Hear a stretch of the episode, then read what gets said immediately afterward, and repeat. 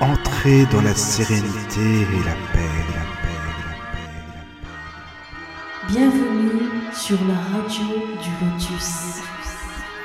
Bonsoir à toutes et à tous, j'espère que vous allez bien. Donc vous êtes sur la radio du Lotus, Michael le Lotus avec vous. Je suis ravi de vous retrouver ce soir euh, pour une émission. Donc euh, une émission comme je l'ai écrit sur la page euh, Facebook, la page de la radio, qui concernera donc la guérison, la guérison, le magnétisme, la médiumnité, la voyance, tous ces thèmes. Donc avec Jean Didier que j'accueille pour la première fois. Donc ça me fait bien plaisir. Bonsoir Jean Didier. Bonsoir Michael. Tu vas bien? Ben, je te remercie, ça va très bien et toi? Ben oui, ça va super. Écoute, ravi de t'entendre et puis euh, de t'entendre pour la première fois sur le radio du Lotus. Voilà. Eh ben, je suis très content de participer à cette première émission en direct avec vous. Ben, merci beaucoup. Ben, alors en fait, pour expliquer vite fait aux auditeurs, hein, nous on est, c'est un peu familial, donc tu sais, on n'a pas de, euh, donc c'est toi Didier qui m'a qui m'a contacté en fait euh, pour euh, savoir si on pouvait faire une émission ensemble. Donc j'ai trouvé ça plutôt sympa. Donc voilà, je te le dis aussi à l'antenne. Hein, c'est super sympa de ta part. Tout à fait. Ben, tu sais, moi, j'ai l'habitude de, de pratiquer un petit peu la radio depuis euh, presque une trentaine d'années. Oui, Et en fin de compte, je, je trouve que c'est un média qui est très proche des gens, oui, euh, oui, oui. permet euh, effectivement d'avoir des contacts et un relationnel assez facile avec les gens. Et j'aime beaucoup la radio. Moi, j'ai toujours aimé la radio depuis toujours. D'accord. Ben, c'est vrai qu'à la radio, je trouve que c'est plus intimiste qu'avec les auditeurs, en fait, justement, parce que ils peuvent plus imaginer un peu, justement, les personnes. euh, ils sont plus concentrés sur ce qu'on veut le- le- leur expliquer, quoi, finalement. Non, non, Donc, et puis euh, c'est vraiment très, très sympa la radio parce que c'est convivial. Oui, voilà, oui, oui, c'est ça, c'est vrai. Alors, en fait, c'est vrai qu'il y a eu pas mal de questions euh, des auditeurs parce que c'est vrai que j'ai vu beaucoup de. Enfin, j'ai vu, j'ai écouté beaucoup de vidéos sur YouTube. Tu as fait pas mal de choses, hein, vraiment. euh, j'ai vu que tu avais fait beaucoup, beaucoup de choses, que ce soit à la radio, à la télé aussi. Donc, euh, voilà, t'es pas un petit débutant hein, non plus, faut le dire. Tu connais très bien ton domaine, voilà, et ça, c'est bien. Oui. Et, euh, oui, oui, oui. Donc, je sais pas si, juste, euh, tu sais, pour les, gens qui ne te connaissent pas, même si je leur conseille euh, de, bah, d'aller voir tes vidéos, est-ce que tu peux juste te présenter un petit peu, euh, rapide, enfin, ton parcours, voilà, qui tu es, comme ça, ce sera plus simple pour les auditeurs? Tout à fait. Alors, en fin de compte, moi, j'ai démarré dans le domaine euh, du magnétisme en premier et puis euh, du ressenti des intuitions. Alors, J'avais une quinzaine d'années quand euh, je captais dans la cour d'école les copains autour de moi, je ressentais des choses et je commençais un peu d'une certaine façon à scanner un peu les gens. Euh, ce qui était assez bizarre, c'est que hum, ben, comme personne m'avait prévenu, moi je pensais que tous mes copains euh, faisaient la même chose que moi. Et c'est quand euh, j'ai commencé à en parler et, à dire aux- à mes copains que je captais des choses sur eux. Et je leur demandais, mais vous, qu'est-ce que vous captez sur moi? Ben, Ils me disaient, ben, nous, rien du tout. Donc euh, effectivement, j'ai trouvé ça un petit peu bizarre. Et puis, euh, ce qui est assez euh, impressionnant, et ça, je pense qu'on aura l'occasion d'en reparler euh, certainement plusieurs fois pendant l'émission, c'est que hum, quand on fait euh, ce type de choses et qu'on a une médiumnité qui se met en place, on capte souvent des événements qui sont euh, très compliqués, difficiles, tragiques, négatifs. Et c'est très euh, embêtant parce qu'on a l'impression de broyer du noir.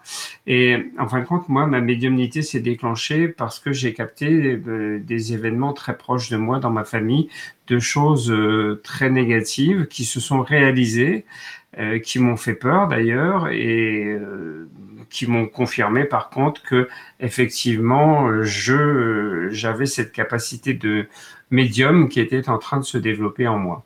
Donc à partir de ça, euh, j'ai mis un, peu ça de côté parce que euh, j'avais 15 ans à cette époque quand j'ai capté ces événements négatifs et ça m'a fait très peur. Euh, et puis, euh, j'avais pas du tout l'impression et l'envie de faire une profession avec ça, parce qu'en fin de compte, moi, j'étais complètement passionné par la musique. Euh, et à l'époque, euh, un tout petit peu plus tard, euh, dans les années 80, il y a des radios libres qui sont arrivées. Et dans ces radios libres, ben, moi, je faisais des émissions, j'étais animateur et les week-ends, j'étais DJ dans les discothèques. Donc, tu vois, ça n'avait. Ah oui, ça, la différence. Oui, voilà, elle est grande quand même. c'est bien, c'est pas mal. Et par contre, euh, comme j'étais passionné par tout ça, ben, j'étudiais le tarot de Marseille. Euh, je développais ma médiumnité et dans les euh, couloirs des radios, euh, j'avais plein de copains qui me posaient des questions, des animateurs. Donc, euh, je leur euh, faisais des tirages de tarot déjà très jeune. Là, à cette époque-là, j'avais à peu près une trentaine d'années. Et au bout d'un moment, j'ai le directeur de la radio libre sur laquelle je, travaillais qui m'a dit mais pourquoi en fin de compte tu tu te mets pas au micro avec tes tarots et tu réponds pas directement aux auditeurs? Euh, à l'époque, il y avait Didier Derlich qui était sur RTL. Oui, c'est ça, c'est vrai. Oui, j'écoutais beaucoup. Moi, j'étais fan de Didier Derlich, vraiment. Ben, moi aussi. Euh, ça a été un peu mon maître quelque part et euh, euh il y avait que lui en France à la radio qui faisait des émissions et c'était sur RTL et en fin de compte on m'a dit mais pourquoi tu fais pas un petit peu comme Didier Derlich et que tu te lances pas à la radio? Et donc c'est parti un peu sur un espèce de pari. On s'est dit, bon, pourquoi pas, allez, on tente le coup, on se tape dans la main, puis on essaye. Un samedi matin, on fait une émission, et puis en fin de compte, on a été euh, complètement euh, débordé et submergé par les appels. Et du coup, le directeur d'antenne de la radio m'a dit, bah écoute, voilà, euh, on continue. moi, j'ai envie que ça devienne une émission régulière. Donc, si tu es d'accord, on continue. Et en fin de compte, c'est parti euh, vraiment euh, sans calcul et sans chercher euh, à faire quelque chose de concret ou de particulier. ça s'est mis en place. C'est les auditeurs qui ont fait l'émission, qui ont permis à l'émission d'exister.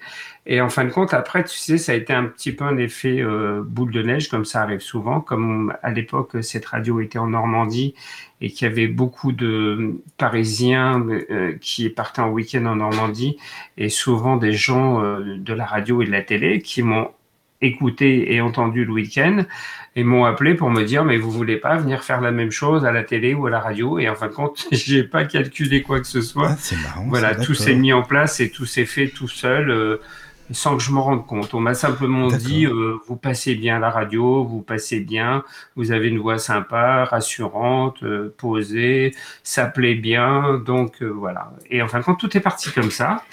Et il a fallu que je choisisse parce que, comme je te disais, moi je travaillais la nuit, j'étais DJ et j'avais mes émissions de radio et je pouvais plus faire d'un côté parce que euh, maintenant, c'est déjà pas très bien vu de faire plusieurs choses à, la fois, mais imagine il y a 30 ans euh, en arrière, euh, quand tu faisais plusieurs choses différentes, euh, on te disait, mais en fin de compte, il sait pas ce qu'il veut, il sait pas quoi faire, il fait tout, il fait oui, un il sait pas où aller. Oui. Voilà. Donc, c'est un peu la mentalité des gens qui fait ça. Donc, et puis par rapport à cette profession qui n'était pas encore euh, exposée comme elle l'est aujourd'hui, euh, il fallait prendre des décisions. Donc, en très peu de temps, euh, il a fallu que je prenne une décision. Et puis aussi, ce qui s'est passé, c'est que systématiquement, pour la plupart du temps, quand j'avais des gens à l'antenne, les gens me disaient, mais on aimerait bien vous voir au cabinet, on aimerait bien qu'on poursuive, parce qu'on ne pouvait pas rester effectivement trop longtemps. Pas monopoliser la même personne à l'antenne, quoi. Exactement. Donc euh, les gens me disaient, ben, moi je voudrais bien poursuivre et vous voir dans un cabinet. Et le problème, c'est que j'étais pas professionnel et que j'avais pas de cabinet. Donc tu vois un peu comment tout ça s'est articulé et il a fallu que je choisisse euh, entre ma première passion qui était la musique et puis ma deuxième passion qui est effectivement les tarots et la voyance euh, et puis le magnétisme parce que je faisais aussi également du magnétisme à côté. Euh, donc, il a fallu que je choisisse. Et en fin de compte, je me suis dit, euh, tout bêtement, hein, je me suis dit, bah, je me vois pas continuer euh, dans, dans 30 ou 40 ans à être DJ. Peut-être que par contre, médium et magnétiseur, c'est possible. Donc, et puis, il y avait ce côté qui me plaisait le contact, le relationnel humain, qui était très important pour moi. Et comme je suis quelqu'un, euh, tu vois, c'est pour moi, c'est pour ça que je suis venu vers toi, vers ta radio, parce que moi, je suis quelqu'un qui est issu de la communication euh, et qui aime communiquer avec les gens. Je me suis dit, je peux concilier les deux. Et ben là, c'est vraiment ça en fait. Hein. C'est vraiment ça justement parce que en tant que petite radio, euh, il y a d'autres personnes. Enfin, c'est un autre style de personnes et c'est ça qui est bien aussi. Bon, ça se complète, disons. Parce que, en plus, c'est marrant, tu disais que c'était une radio en Normandie. Ben là, tu es en Normandie aussi en même temps, parce que moi, j'y suis là tout de suite en direct pour te dire, donc c'est rigolo quand même. Ouais. Et euh, voilà. Mais quand tu disais au début, en fait, quand tu étais petit, en fait, tu savais beaucoup de choses qui se sont euh, réalisées. Est-ce que ta famille, par exemple, te prenait pas un peu pour un, sorcier, quelqu'un de sorti de je sais pas d'où? Parce que ça doit pas être facile au début quand tu es petit quand même. Complètement. Et en plus, ce qu'il faut savoir, c'est que moi, j'avais un père qui était militaire de carrière donc est très rigide, très euh, fermé, très euh, voilà compliqué pas dans la communication. Enfin bon, c'était vraiment pas simple. Et hum, quand j'ai commencé à dire que je ressentais des choses, on m'a dit bah écoute, euh, tu t'affabules quoi, tu es en train de raconter un peu n'importe quoi. Euh, on m'a dit bon c'est pas grave, ça va passer. Euh, et puis après quand j'ai dit ben je vais m'installer en tant que professionnel de la voyance et du magnétisme. On m'a dit, euh, oh, bah, dans six mois, tu passeras à autre chose. euh, voilà, ça tiendra pas, ça marchera pas. Et, et puis, euh, en plus, on m'a dit surtout, on t'interdit d'en parler à la famille et de parler de ce que tu fais et il faut surtout pas le dire. Ah, c'était tabou, vraiment. Ah oui, c'était complètement tabou et il fallait. Mon père me disait, t'en parles pas. Quand moi j'avais perdu ma mère à, à l'âge de 15 ans, donc j'étais seul euh, avec mon père et mon père me disait, euh, voilà, lui il avait d'autres ambitions pour moi et il voulait pas que ça se sache et il me disait, euh, t'en parles pas, tu dis rien, euh, tu gardes ça pour toi. Et ce qui est très marrant, c'est que après 10-15 ans après, quand j'ai commencé à être euh, assez médiatisé en faisant des émissions très importantes, par exemple comme Mystère, dans les années 90, qui était présenté par Alexandre Balouk. Et à l'époque, il n'y avait pas beaucoup de chaînes, il y avait six chaînes. Et donc, il y avait des audiences que, quand on passait dans cette émission, c'était 12, 13 millions de téléspectateurs. Donc, euh, tu peux imaginer les retombées qu'il y avait derrière. Euh, et là, quand j'ai commencé à, à, à, passer assez régulièrement à la télévision, là, mon père m'a dit par contre, euh, maintenant, tu téléphones à ta tante et tu lui dis que tu passes à la télé. Ah, ça change, là, c'est pas le même, euh, la même manière de voir les choses, hein, dis donc, hein, finalement. Voilà, c'était très oui. marrant parce que, en fin de compte, ce qui est assez bizarre, c'est un peu ça pour tout le monde d'ailleurs, c'est que quand tu passes à la télé, c'est une espèce de reconnaissance. Oui, euh, c'est une gloire, quoi. Voilà, c'est une reconnaissance sociale. On dit, ah, et, est connu, il est célèbre, il passe à la télé. Mmh. Alors que pour moi, je j'y prête pas trop cas parce que je suis plus dans le contact, dans le relationnel et la communication. Mais j'aime ça, mais j'aime communiquer, j'aime parler, ça doit s'entendre d'ailleurs. Et tu sais justement que je trouvais que Mystère, c'était pas une émission vraiment où on se moque des gens, où on prend les gens pour détourner un petit peu leurs propos et tout. Alors que maintenant, c'est plus ça, tu vois, dans les émissions, j'ai l'impression que souvent, on prend les médiums plus pour des charlots qu'autre chose, quoi, malheureusement. Alors oui, il y a des émissions encore comme ça que je refuse de faire voilà, et oui. qui sont un peu délicates. Euh, par exemple, de temps en temps, euh, dans TPMP, euh, ils traitent un peu ces sujets, mais il faut faire très attention parce qu'avec Hanouna, euh, effectivement, ça peut être très bon ou très mauvais, donc euh, c'est pas facile. Mais euh, Mystère a, a, eu l'avantage d'être une émission qui effectivement était une émission dans lequel il y avait des films où on présentait un sujet et après il y avait un débat derrière. Et le débat, il était fait pour dire aux gens, nous, on vous demande pas d'y croire ou de ne pas y croire, on vous demande de simplement regarder et de vous faire votre propre avis à vous. Après, il y avait des spécialistes, il y avait des gens euh, qui étaient euh, un petit peu des experts euh, du paranormal qui étaient sur place et qui s'exprimaient, mais effectivement, c'était intéressant. Et il y a eu une autre émission que j'ai fait aussi. cette émission, je l'ai faite deux fois avec une émission qui s'appelait Normal Paranormal sur M6 qui était présenté par Stéphane Rothenberg. Et ce qui était marrant, c'était les débuts de Stéphane Rothenberg. C'était sa toute première émission qu'il animait à la télé. Euh, je sais pas si tu te souviens de ça, Normal Paranormal. Oui, oui, oui je me souviens. J'ai bien aimé cette émission. Voilà. Et là, c'était un peu pareil. Euh, oui, oui, c'est ça. C'est-à-dire qu'on faisait venir des gens en direct sur le plateau et on leur disait, quand ils montaient sur le plateau, faites très attention parce que si vous réussissez votre expérience, tant mieux pour vous. Mais si vous la loupez, nous, on coupera pas au montage, on la diffuse. Mais ça, c'est bien, justement. Je trouve que c'est bien pour tester un petit peu les personnes. Alors, oui. Il y, a... Claude qui vient d'arriver. Ah, bonsoir, Claude. Bonsoir, Claude. Bonsoir, Michael. Bonsoir, Jean Didier. Bonsoir. Euh, j'écoute avec intérêt euh, tout, ce que tu, tout ce que tu dis euh, à ce niveau-là. Donc, ça me paraît, ça me paraît sincère. Il n'y a, pas de raison. comme j'étais en train d'expliquer par rapport à normal paranormal, ce qui était un peu critiqué à une période, c'est qu'il y avait systématiquement sur le plateau un, ce qu'ils appelaient entre guillemets un scientifique, qui était la plupart du temps un psychiatre, qui était très virulent et, qui était euh, un peu, euh, voilà, euh, dans le sens d'essayer de démolir. oui, c'était ça. Oui, il était assez négatif. Moi, je me rappelle très bien. Voilà. Et moi, quand, quand la production d'M6 m'a téléphoné pour me proposer des missions, j'ai refusé de venir sur le plateau. Alors, ils m'ont dit bon, on va faire un sujet qu'on va tourner. On va venir tourner chez vous un sujet sur. c'était un sujet sur la voyance. Donc, ils sont venus tourner le sujet et le sujet s'est très très bien passé. Et en fin de compte, après l'enregistrement du sujet, euh, la production m'a rappelé en me disant ah, le sujet il est tellement bien qu'on a décidé de le passer en ouverture d'émission à 20h50. Euh, mais du coup, ça serait bien que vous veniez sur le plateau pour euh, valider un petit peu tout ça et puis faire des expériences sur le plateau en direct. Et alors, moi, je leur ai dit, ben non, moi, je viens pas parce que j'ai vu le, le psychiatre qui est sur le plateau et euh, moi, je suis pas du tout euh, d'accord avec lui, donc euh, ça m'intéresse pas. Et ils m'ont dit, non, non, on a changé, on a un autre scientifique à la place qui vient maintenant et qui est beaucoup moins virulent, donc ça va bien se passer. Et il dit, en plus, il faut nous rendre service. Ça fait un an et demi qu'on veut faire venir un médium sur le plateau, mais personne ne veut venir. Je dis, bah écoutez, c'est normal. c'est pas pour rien en même temps, c'est sûr. C'est pas pour rien que personne ne veut venir, parce que si c'est pour se faire démonter, autant rester chez soi. Quoi. On n'est pas maso. Et puis, bon, je me suis dit, euh, allez, je tente l'expérience et, et j'y vais. Et j'y suis allé et ça s'est pas trop mal passé. J'ai réussi mes expérimentations. Euh, bon, je me suis un peu pris avec le, le, scientifique qui était là parce que le scientifique disait oui, il est très bon, mais on sent que c'est un homme de communication, donc il a le don de la communication, donc c'est facile pour lui. donc, en gros, c'est comme si tu manipulais un petit peu, quoi. C'est ça en fait. Voilà, voilà. Pour lui. Hein.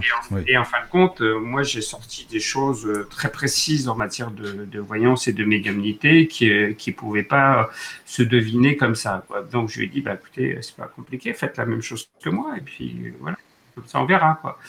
Et en fin de compte, quand on est sorti euh, du, plateau, donc il était un petit peu excité sur le plateau. Et à la fin, j'ai clôturé en disant, bah, écoutez, de toute façon, entre médium et scientifique, euh, j'ai dit quelque chose comme ça, on sera jamais d'accord et on n'arrivera jamais à s'entendre. Bah, malheureusement, c'est ça. Alors que tu sais que la science, justement, hein, devrait s'allier avec tout ça, parce que c'est explicable, en fait, tout est explicable, euh, la médiumnité, donc c'est dommage, quoi. Stéphane Alix, d'ailleurs, a fait beaucoup de choses très oui. intéressantes. Oui. Avec son livre sur le test euh, et sur euh, différentes choses, qui a été un super best-seller, d'ailleurs, le, test. Il est très euh, bien, son bouquin. Vraiment, moi, je le trouve super. Et en fin de compte, pour... Il y a, oui, il y a Après aussi, c'est celui que je suis en train de lire, du reste, il s'appelle Après. Oui, oui, oui.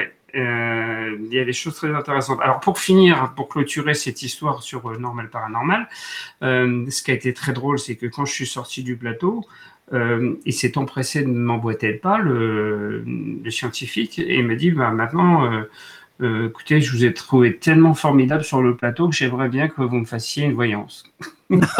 c'est le comble. Tu vois, comme quoi, hein. hors, et hors télé, euh, c'est plus la même. Hein. C'est pas... et, voilà, et alors je lui ai dit, mais attendez, vous plaisantez. Je dis, il y a deux minutes sur le plateau, c'est juste si vous ne m'avez pas écharpé. Quoi.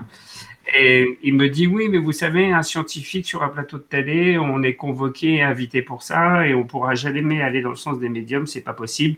Nous, on est là pour faire notre job en tant que scientifique et pour contrer les médiums. Voilà. Comme ça, c'était fait.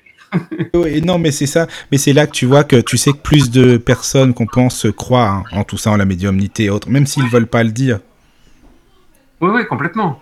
Non, non, mais il y a, il y a plein de gens. Moi, moi il m'est arrivé euh, aussi, euh, par exemple, euh, à l'é- l'époque où j'avais un chien, j'avais été voir un vétérinaire et le vétérinaire, euh, et- il avait vraiment une façon de travailler qui était très proche du magnétisme. Il, il mettait ses mains, il captait, il ressentait, tout ça. Mais je lui dis, mais euh, vous faites du magnétisme, vous, euh, vous travaillez sur les énergies? Et il me dit, oui, mais j'ai pas le droit de le dire. Donc, euh, Donc euh, pour lui, c'était. euh, oui, oui. Je, c'est pareil au niveau, euh, au niveau des kinés, par exemple. Je connais certains kinés qui pratiquent ce genre de choses, hein, mais bon, euh, ils s'en vendent pas, quoi, tout simplement. Exactement.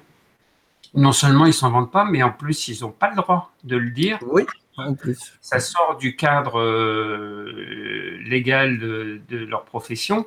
Ils pourraient avoir des problèmes avec euh, avec l'ordre des médecins, quoi. Oui, Donc, oui, oui.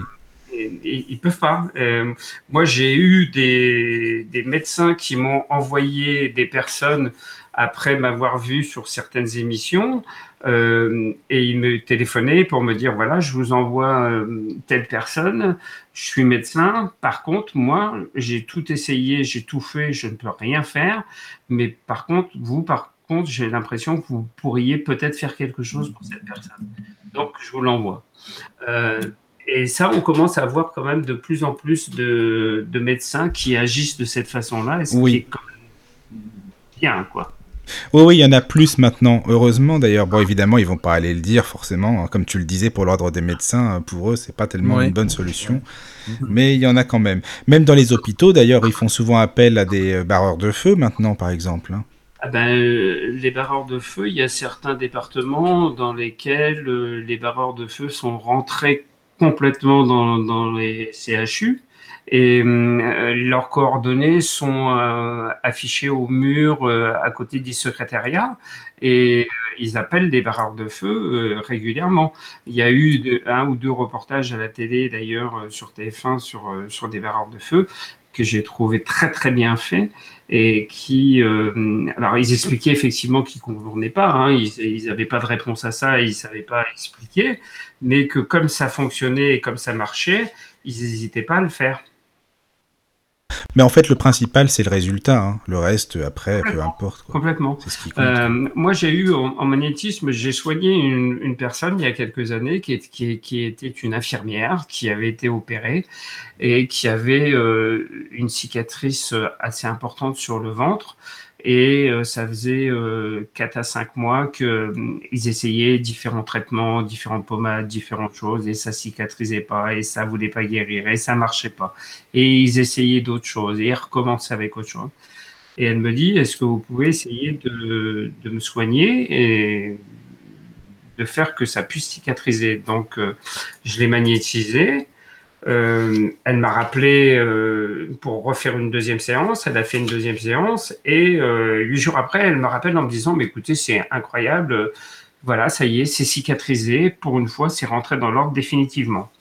Et je lui dis, mais c'est marrant, puisque comme vous travaillez dans le domaine médical et que hum, vous êtes soigné où vous travaillez, est-ce que vous en avez parlé euh, aux gens avec qui vous travaillez? Elle me dit, oui, oui, je leur ai montré, je leur ai fait voir, etc. Et je dis, alors, quel a été le résultat? Qu'est-ce qu'ils vous ont dit? Ah ben, ils m'ont dit, bah, c'est le dernier traitement qui a marché. Ah bah évidemment, tiens, bah, bien sûr. c'est leur dernier traitement à eux, forcément, c'est Eh normal. bah oui, Oui. bien sûr. Mm, mm. oui, D'accord.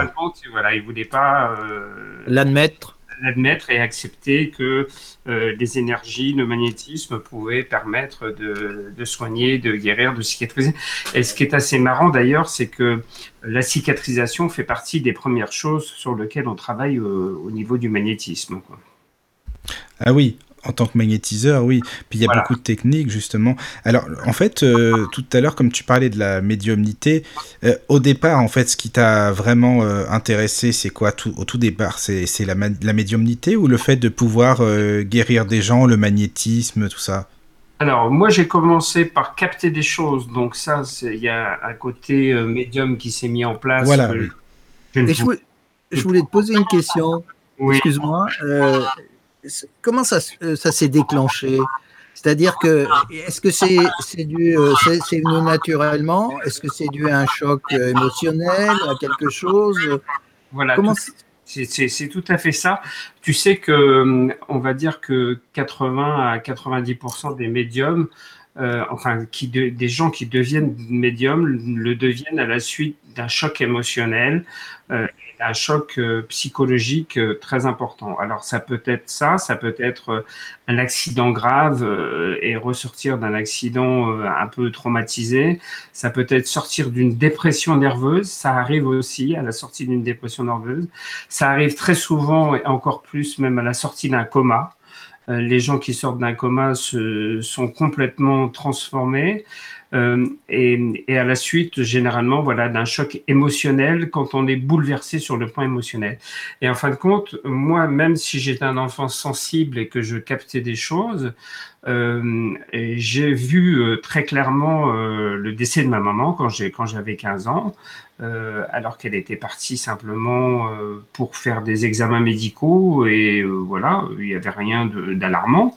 Et voilà, quand elle est partie, je me suis dit euh, c'est fini, je la reverrai plus, elle remettra plus les pieds à la maison. euh, et j'en avais parlé autour de moi en disant mais attends. euh, non, non, elle fait des contrôles comme d'habitude. Elle faisait des contrôles de routine. Il n'y avait jamais eu de problème jusqu'à là, quoi. Et en fin de compte, elle est décédée huit jours après. Ah ben d'accord. Comme pour beaucoup de personnes qui deviennent médiums, c'est souvent lié à un choc émotionnel euh, ou une maladie ou un coma, comme je le disais, des choses comme ça. Alors, il y a, y a deux cas de figure. Soit, effectivement, les, les gens euh, captent des choses euh, et ont ce qu'on appelle euh, soit de la clairaudience, soit ils entendent des voix et souvent ils disent... on entend souvent les gens qui disent euh, mon guide me dit, mon guide me parle, mon guide me dit ça, ou euh, voilà. Et puis, il y a des gens qui ont la, la clairvoyance. Euh, la clairvoyance, c'est un peu comme un écran de cinéma sur lequel se déroulent des films ou des symboles et des choses comme ça. Et des fois, les personnes ont les deux. Et puis aussi, il y a d'autres personnes qui sont plus sur le côté guérison. Euh, il y a beaucoup aussi de gens qui se lancent euh, en tant que thérapeutes. Oui, Euh, parce qu'en fin de compte, euh, ils ont vécu quelque chose euh, qui leur paraît tellement important et dramatique. Et comme ils s'en sont sortis, bah, ils se disent qu'ils ont peut-être les clés pour aider d'autres personnes à se sortir de, de ce type de... Voilà, c'est c'est un peu comme ça que ça se passe. Des fois, il y a des gens qui ont et la médiumnité et euh, la capacité à guérir et à magnétiser aussi les gens. en fait, oui, toi, c'est plus, euh, c'est plus ton cas, en fin de compte. Tu guéris aussi les gens, quoi. C'est ça Voilà. qui est bien. Alors oui. moi, moi j'ai la chance, je dis toujours, j'ai la chance d'avoir la clairaudience et la clairvoyance et, et la capacité aussi à, à soigner. Et ce qui est assez intéressant, euh, justement, dans le cas du magnétisme, euh, c'est ce que j'appelle un peu scanner les gens. Ça, veut dire que euh, la médiumnité permet euh, d'avoir une vision globale et, et aussi une vision des problèmes de santé chez la personne sans avoir trop à chercher en scannant directement la personne. Quand on est juste magnétiseur et qu'on n'est pas médium, effectivement, là, on a besoin de chercher un petit peu plus et c'est un peu différent au, ni- au niveau du travail sur les énergies. Mais justement, euh, qu'est-ce que tu penses, toi, euh, des, gens qui disent, euh, voilà, je, je vois que, on me dit que, mon guide me dit que, parce que moi, je t'avoue, j'ai un peu de mal, sincèrement, parce que je trouve que c'est un peu en, jouer un peu, tu vois, enfin, t'entends souvent dans les salons de développement personnel ou autres, quand il y a des médiums, on me dit que, tu vois, ça fait, euh, je- enfin, je sais pas ce que t'en penses, toi. Oui, oui, moi, je- c'est c'est un petit peu de cette façon-là que je, que je réagissais euh, tout, tout à l'heure. Et c'est ce que je disais, c'est-à-dire que, voilà, alors il y a, il y a aussi une espèce de, de, de choses comme ça qui fait que ça fait bien de dire oh, je suis en contact avec moi, je suis en contact avec des êtres de lumière, je suis en contact avec des guides, ou euh, mes guides m'ont dit ceci, mes guides m'ont dit cela. Moi, ça me saoule, hein, franchement. Même moi aussi, voilà, pareil. Oui. Oui, oui. Pourtant, tu vois, ça fait 30 ans que je suis dans le métier, mais bon, euh, moi, je capte des choses, mais euh, j'ai- toujours euh, cette façon d'expliquer, de dire, tu sais, c'est un peu euh, comme en, télépathie, tu as un émetteur et un récepteur. Euh, la médiumnité, c'est pareil. Euh, il faut que tu aies un émetteur et un récepteur pour que ça marche. Et voilà, euh, à partir du moment où tu reçois les informations, tu les transmets, tu les donnes. mais moi, j'assimile ça plus à, à, de l'intuition et au développement de l'intuition plutôt qu'autre chose. Voilà. Oui. Après, il y a des médiums qui vont dire oui, mais moi, euh, voilà, je, je, je, je, suis sur d'autres sphères. C'est un peu aussi une façon de, de se différencier des autres et de dire je fais du channeling. Ça a été très à la mode. Dans ah oui, c'est à la mode. Oui. Voilà, dans les années 80, les gens disaient ah moi je fais du channeling.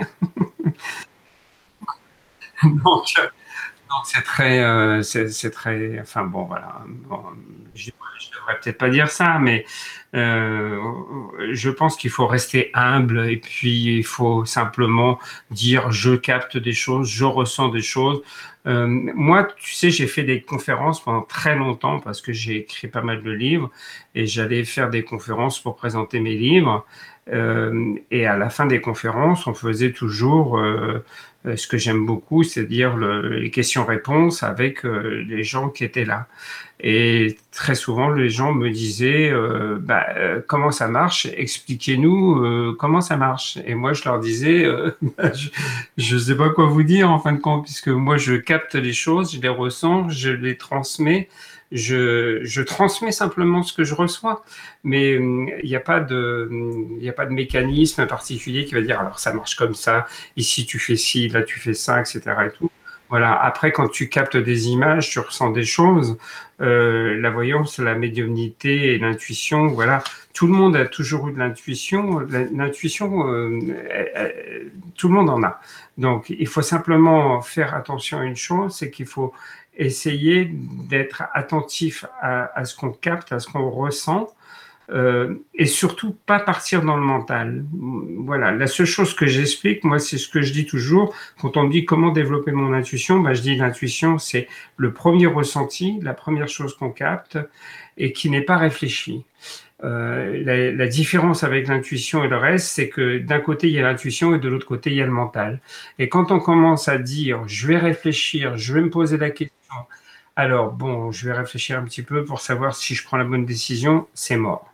Euh, et le, meilleur exemple que je donne toujours, c'est de dire, euh, souvent quand les gens sont confrontés à un choix, ils ont justement toujours en premier l'intuition qui se met en éveil et l'intuition qui leur donne une solution. C'est la première chose qu'on capte tout de suite. Et souvent, quand on dit, bon, euh, ah oui, mais si je réfléchis bien, je vais prendre la deuxième solution. Et qu'est-ce qui se passe au bout du compte? À chaque fois, on se plante. Et qu'est-ce qui se passe à chaque fois? On dit ah bah si j'avais su, j'aurais écouté ma première intuition. bah c'est toujours oui, mais c'est vrai, c'est toujours comme ça. Et en plus, quand tu dis euh, on me demande comment je fais, mais c'est vrai que tu peux pas l'expliquer déjà parce que c'est naturel pour toi, donc il euh, n'y a pas vraiment d'explication. Exactement. Et, et l'intuition, c'est ça. Et, et, et, je défie euh, quelqu'un de me dire que au moins une fois dans sa vie, euh, il n'a pas changé d'avis alors qu'il avait euh, la bonne solution dès le départ et qui s'est pas dit après, euh, si j'avais su, j'aurais écouté ma première intuition. Ça nous est arrivé à tous, au moins une fois dans notre vie. Ah oui, c'est certain. Mais ça démontre quoi Ça démontre qu'une seule chose, c'est que ce que l'on capte en premier, c'est toujours la solution. Donc il faut s'y tenir.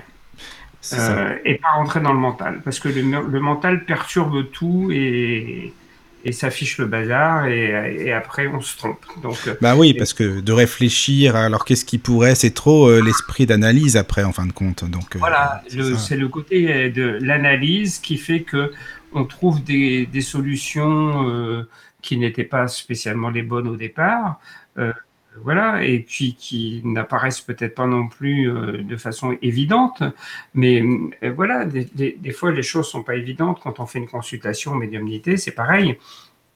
Il arrive des fois, moi il m'arrive encore, même 30 ans euh, après avoir démarré, euh, de, de, me dire, euh, tiens c'est bizarre, pourquoi je ressens ça Bon, mais si je le ressens, je le dis, voilà, je, je, je, je m'arrête à ça. Je commence pas à me dire, ah oui, mais non, non, faut pas dire ça, parce que si je dis ça, c'est pas bien, c'est peut-être pas ce que la personne veut entendre ou autre. Non, moi je, je pars aussi du principe que quand quelqu'un vient me voir pour une consultation, je suis pas là pour lui dire ce qu'elle a envie d'entendre. Oui, oui, ça c'est la première chose. Mais les gens, souvent, euh, il m'est arrivé très souvent que les gens me disent Ah oui, mais je suis pas content euh, parce que c'est pas du tout ce que j'avais envie d'entendre. Moi, j'étais venu pour entendre autre chose. Je dis, bah oui, mais. bah oui, mais fallait pas venir, c'est pas la bonne alors, ouais, oui, ça sert à quoi d'aller voir un voyant s'ils ont déjà la réponse, quoi? Oui, mais en fin de compte, c'est parce qu'ils voulaient être confortés dans leur euh, jugement et dans leur façon de procéder.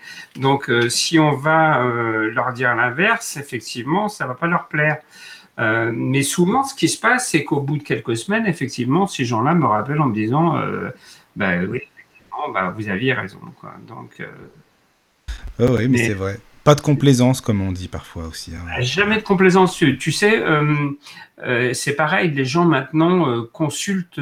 avant, les gens avaient, un peu comme un médecin, ils avaient un voyant et, et voilà, ils dérogeaient pas de ça et ils restaient avec leur voyant. Maintenant, euh, il y a tellement de gens et tellement de personnes qui s'installent en tant que guérisseurs, magnétiseurs, voyants, radiesthésistes, et il y en a vraiment énormément, si tu veux. Donc les gens, ils veulent tout tester, ils veulent, tout essayer.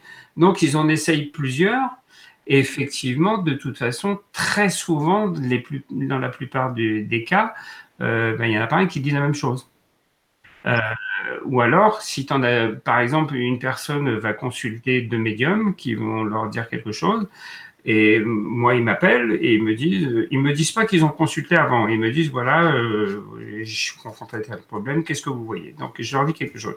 Ils me disent, ah oui, mais c'est bizarre parce que j'ai consulté un autre voyant. Et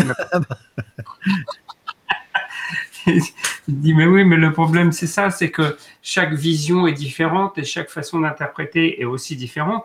Et puis, on interprète aussi euh, de la façon dont on veut bien interpréter les choses, des fois. Euh, et, puis, les personnes garderont peut-être le voyant euh, qui leur a plu, c'est-à-dire qu'il leur a dit les choses qu'elles voulaient entendre, finalement. Exactement. Exactement. Et ça, du coup, ben, ça fausse beaucoup les choses. moi, il y a quelques années, c'est pareil, j'ai eu quelqu'un qui est venu me voir en consultation. Euh, et puis, euh, euh, voilà, il me dit, voilà, ma, femme m'a quitté. Question un peu classique. Hein, il me dit, est-ce qu'elle va revenir? Euh, J'ai dit, non, elle va pas revenir. je la vois pas revenir. Et le monsieur part dans une furie. Il me dit, consulté les plus grands médiums de la place de Paris. Ils m'ont tous dit qu'elle allait revenir. Euh, pourquoi vous me dites l'inverse? Et tout dis, bah, attendez, euh, pourquoi vous me consultez? Si vous avez consulté que ce qui vous paraît être les meilleurs, donc euh, je vois pas pourquoi vous venez me consulter, quoi. Et me dit non, mais je voulais avoir un autre avis, etc. et tout, quoi. Et puis, et puis, en fin de compte, il m'énerve tellement qu'à un moment, je lui dis, écoutez, vous savez, ils ont raison, elle va revenir, mais elle va venir chercher ses affaires pour repartir.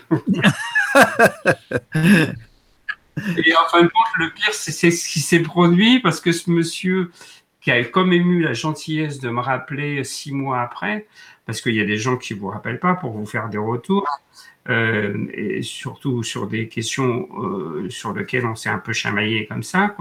Et ce monsieur m'a rappelé en me disant, et même en s'excusant, en me disant, voilà, je suis voilà, je tenais vraiment à vous appeler parce que c'est vous qui avez raison. Elle est bien revenue, mais elle est venue chercher ses affaires et je l'ai jamais revue.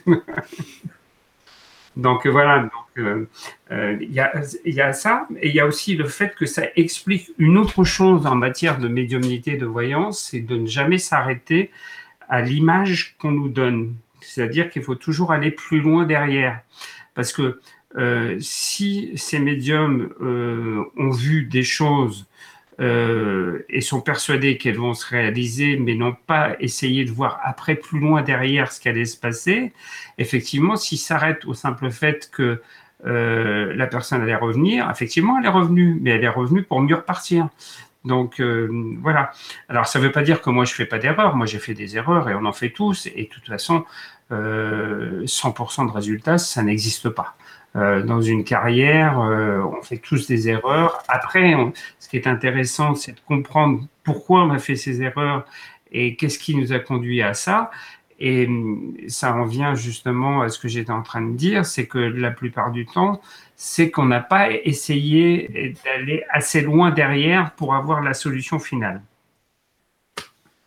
Et pas s'arrêter simplement à la première vision ou à la première image que l'on a. Quoi. Ben c'est ça, et c'est ça, mais je trouve ça très bien, tu vois, que tu dises aux gens vraiment ce qui est, quoi, parce que bon, après, ça leur plaît ou ça leur plaît pas. Hein. C'est comme la voyance par téléphone. Euh, ben, j'ai une amie qui fait de la voyance par téléphone, et pareil, les gens ont envie d'entendre vraiment euh, ben, ce qui les arrange, hein, forcément, quoi. Et, mmh. euh, mais mais c'est des bons exemples, hein, c'est vraiment intéressant tout ça, comme quoi l'être humain, il est plus compliqué qu'on me le pense, hein, finalement. Oui, oui, et puis euh, voilà, ce qui est le, gros problème d'aujourd'hui, c'est surtout le fait que les gens se dispersent beaucoup euh, et qu'ils ne font pas confiance assez en quelqu'un, en une personne en particulier, euh, même s'ils ont des bons résultats, hein, ça n'empêche pas qu'ils ont besoin sans arrêt maintenant d'être rassurés. Euh, et moi, des fois, les gens me le disent, hein, ils m'appellent en me disant euh, Oui, oui, je vous ai déjà consulté, vous vous êtes jamais trompé, mais euh, voilà, je vous ai fait une petite infidélité, je suis allé consulter quelqu'un d'autre. Oui, bah après tout, au moins elles te le disent, hein, puis après, pourquoi pas hein. Voilà, il n'y a pas de souci, quoi. Voilà. Mais voilà, après, il y a des gens qui ne le disent pas, enfin, il y a un peu, un peu de tout dans, dans, dans, ces professions-là. On ne peut pas obliger les gens non plus à certaines choses, quoi la, seule chose la plus importante par rapport à ça, voilà, c'est que moi maintenant, j'essaie depuis quelques années de travailler en parallèle sur ce que j'appelle le, développement personnel, c'est-à-dire permettre aux gens de développer leur intuition ou de développer leurs énergies pour éviter que je sois une béquille pour eux. Dire, je, je prêche pas pour ma chapelle parce que. Ben non, euh, justement. Du coup, les gens viennent plus me voir ou viennent moins me voir. Mais moi, j'ai jamais euh, fonctionné euh, en matière de tiroir caisse, quoi. L'important, c'est que les gens n'aient pas à me rappeler tous les 15 jours ou toutes les 3 semaines.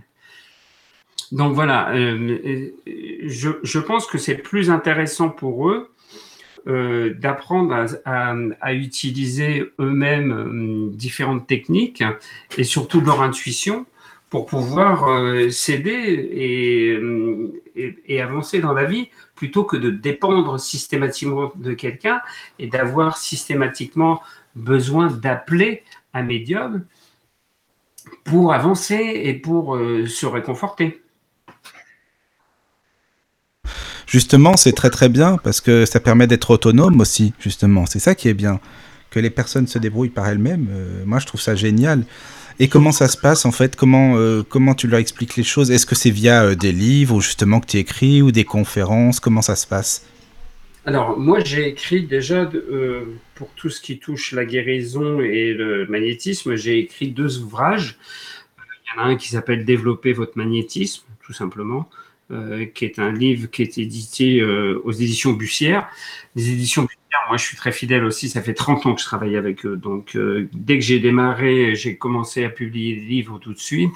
Et voilà, c'est des livres qui, qui sont des livres de poche et des livres de pratique dans lesquels ils peuvent apprendre à maîtriser un petit peu les énergies et tout ça. Et il y a un autre livre que j'ai écrit qui s'appelle Développer vos pouvoirs de guérison euh, qui est également un livre qui est édité aux éditions Bussière.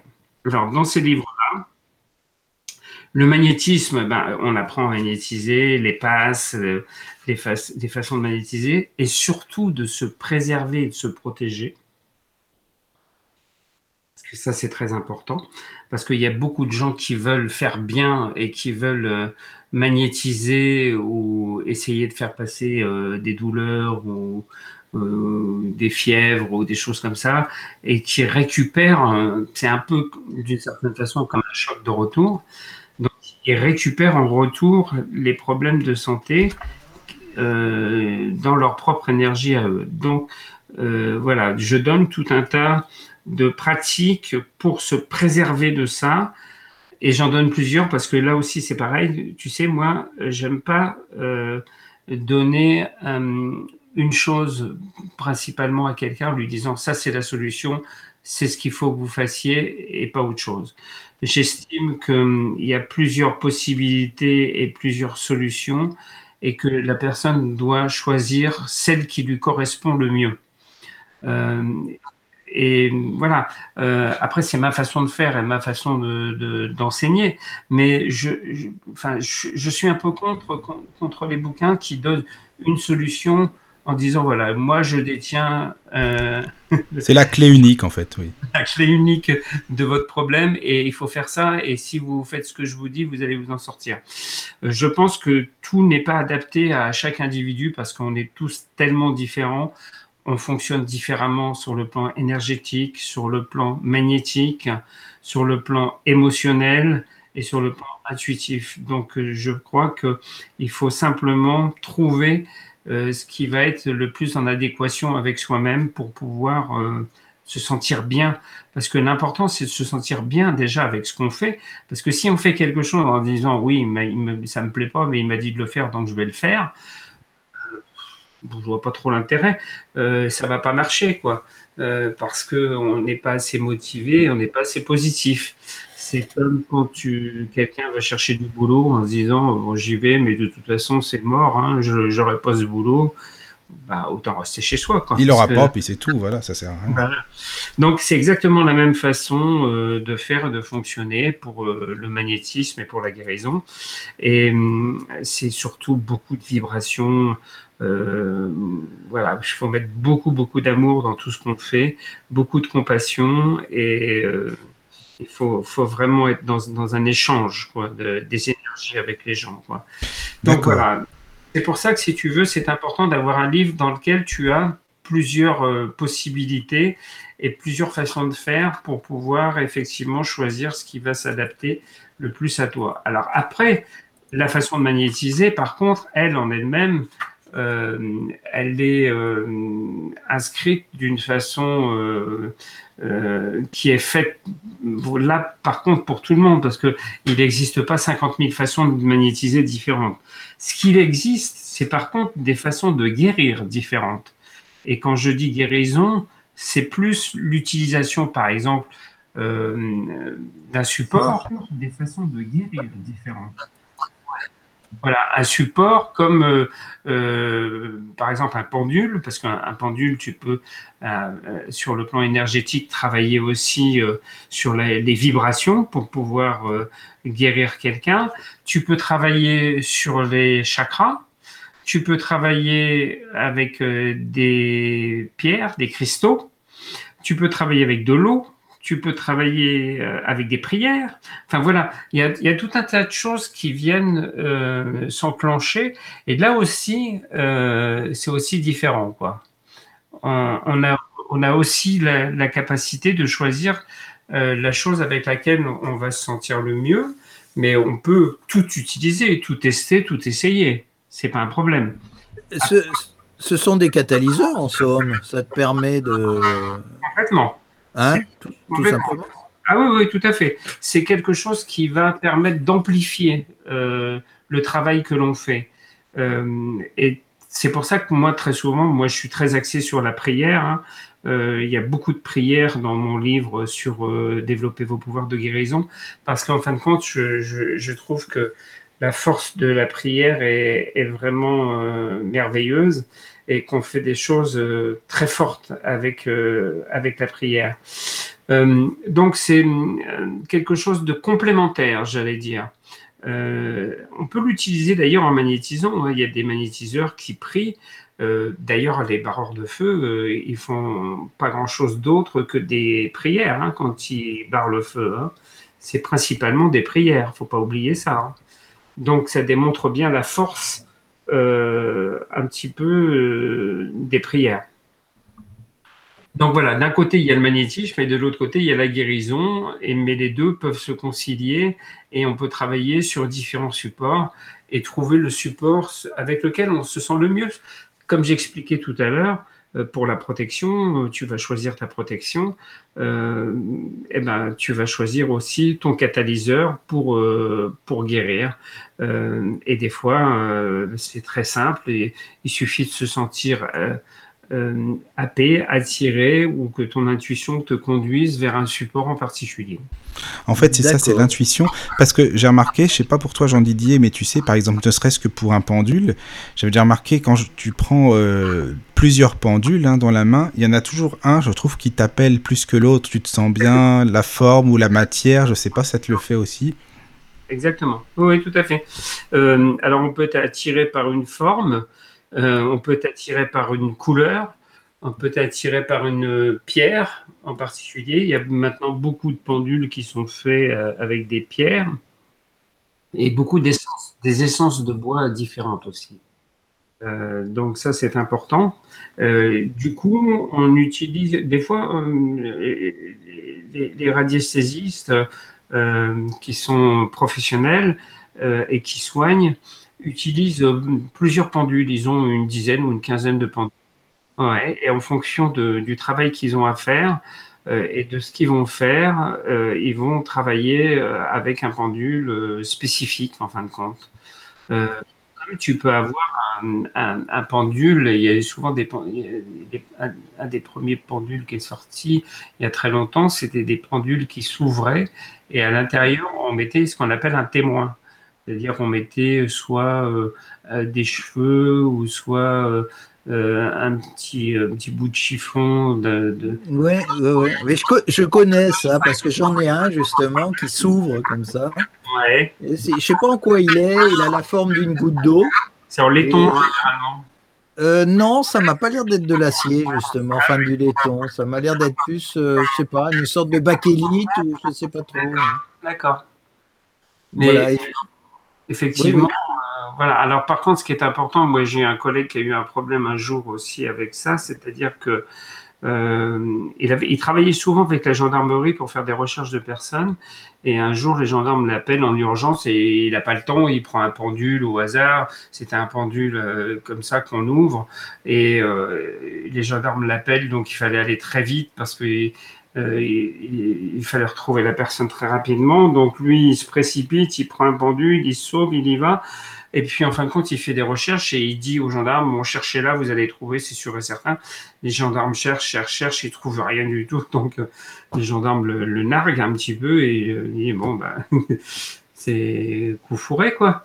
Et puis, en fin de compte, euh, il réalise d'un seul coup, il ouvre son pendule et il y avait le témoin de l'ancien patient d'avant qui était resté dedans. D'accord. Donc, du coup, ça faussait tout. Ça faussait tout. Et donc, il a montré aux gendarmes, il leur dit bah, écoutez, regardez, il y, a, il y a un petit bout de chiffon qui appartenait à un, vêtement d'une personne que je devais retrouver, et c'était le client d'avant. Et effectivement, du coup. Euh, ça pouvait euh, fausser tout, en fait. Ah bah, ça faussait complètement. Forcément, oui. oui, oui. Donc, ça démontre aussi bien que. Euh, voilà, il faut être très précis par rapport à ce qu'on en fait, quoi. Mais alors donc toi aussi, Jean Didier, tu utilises plusieurs pendules, tu utilises euh, les, tarots aussi, c'est ça, comme tu disais au début? Oui. Alors moi j'utilise, euh, moi le, il y a euh, un pendule que j'aime bien, c'est le tau, c'est le pendule égyptien. Ah oui, on en avait parlé déjà, effectivement. Mm, mm, mm.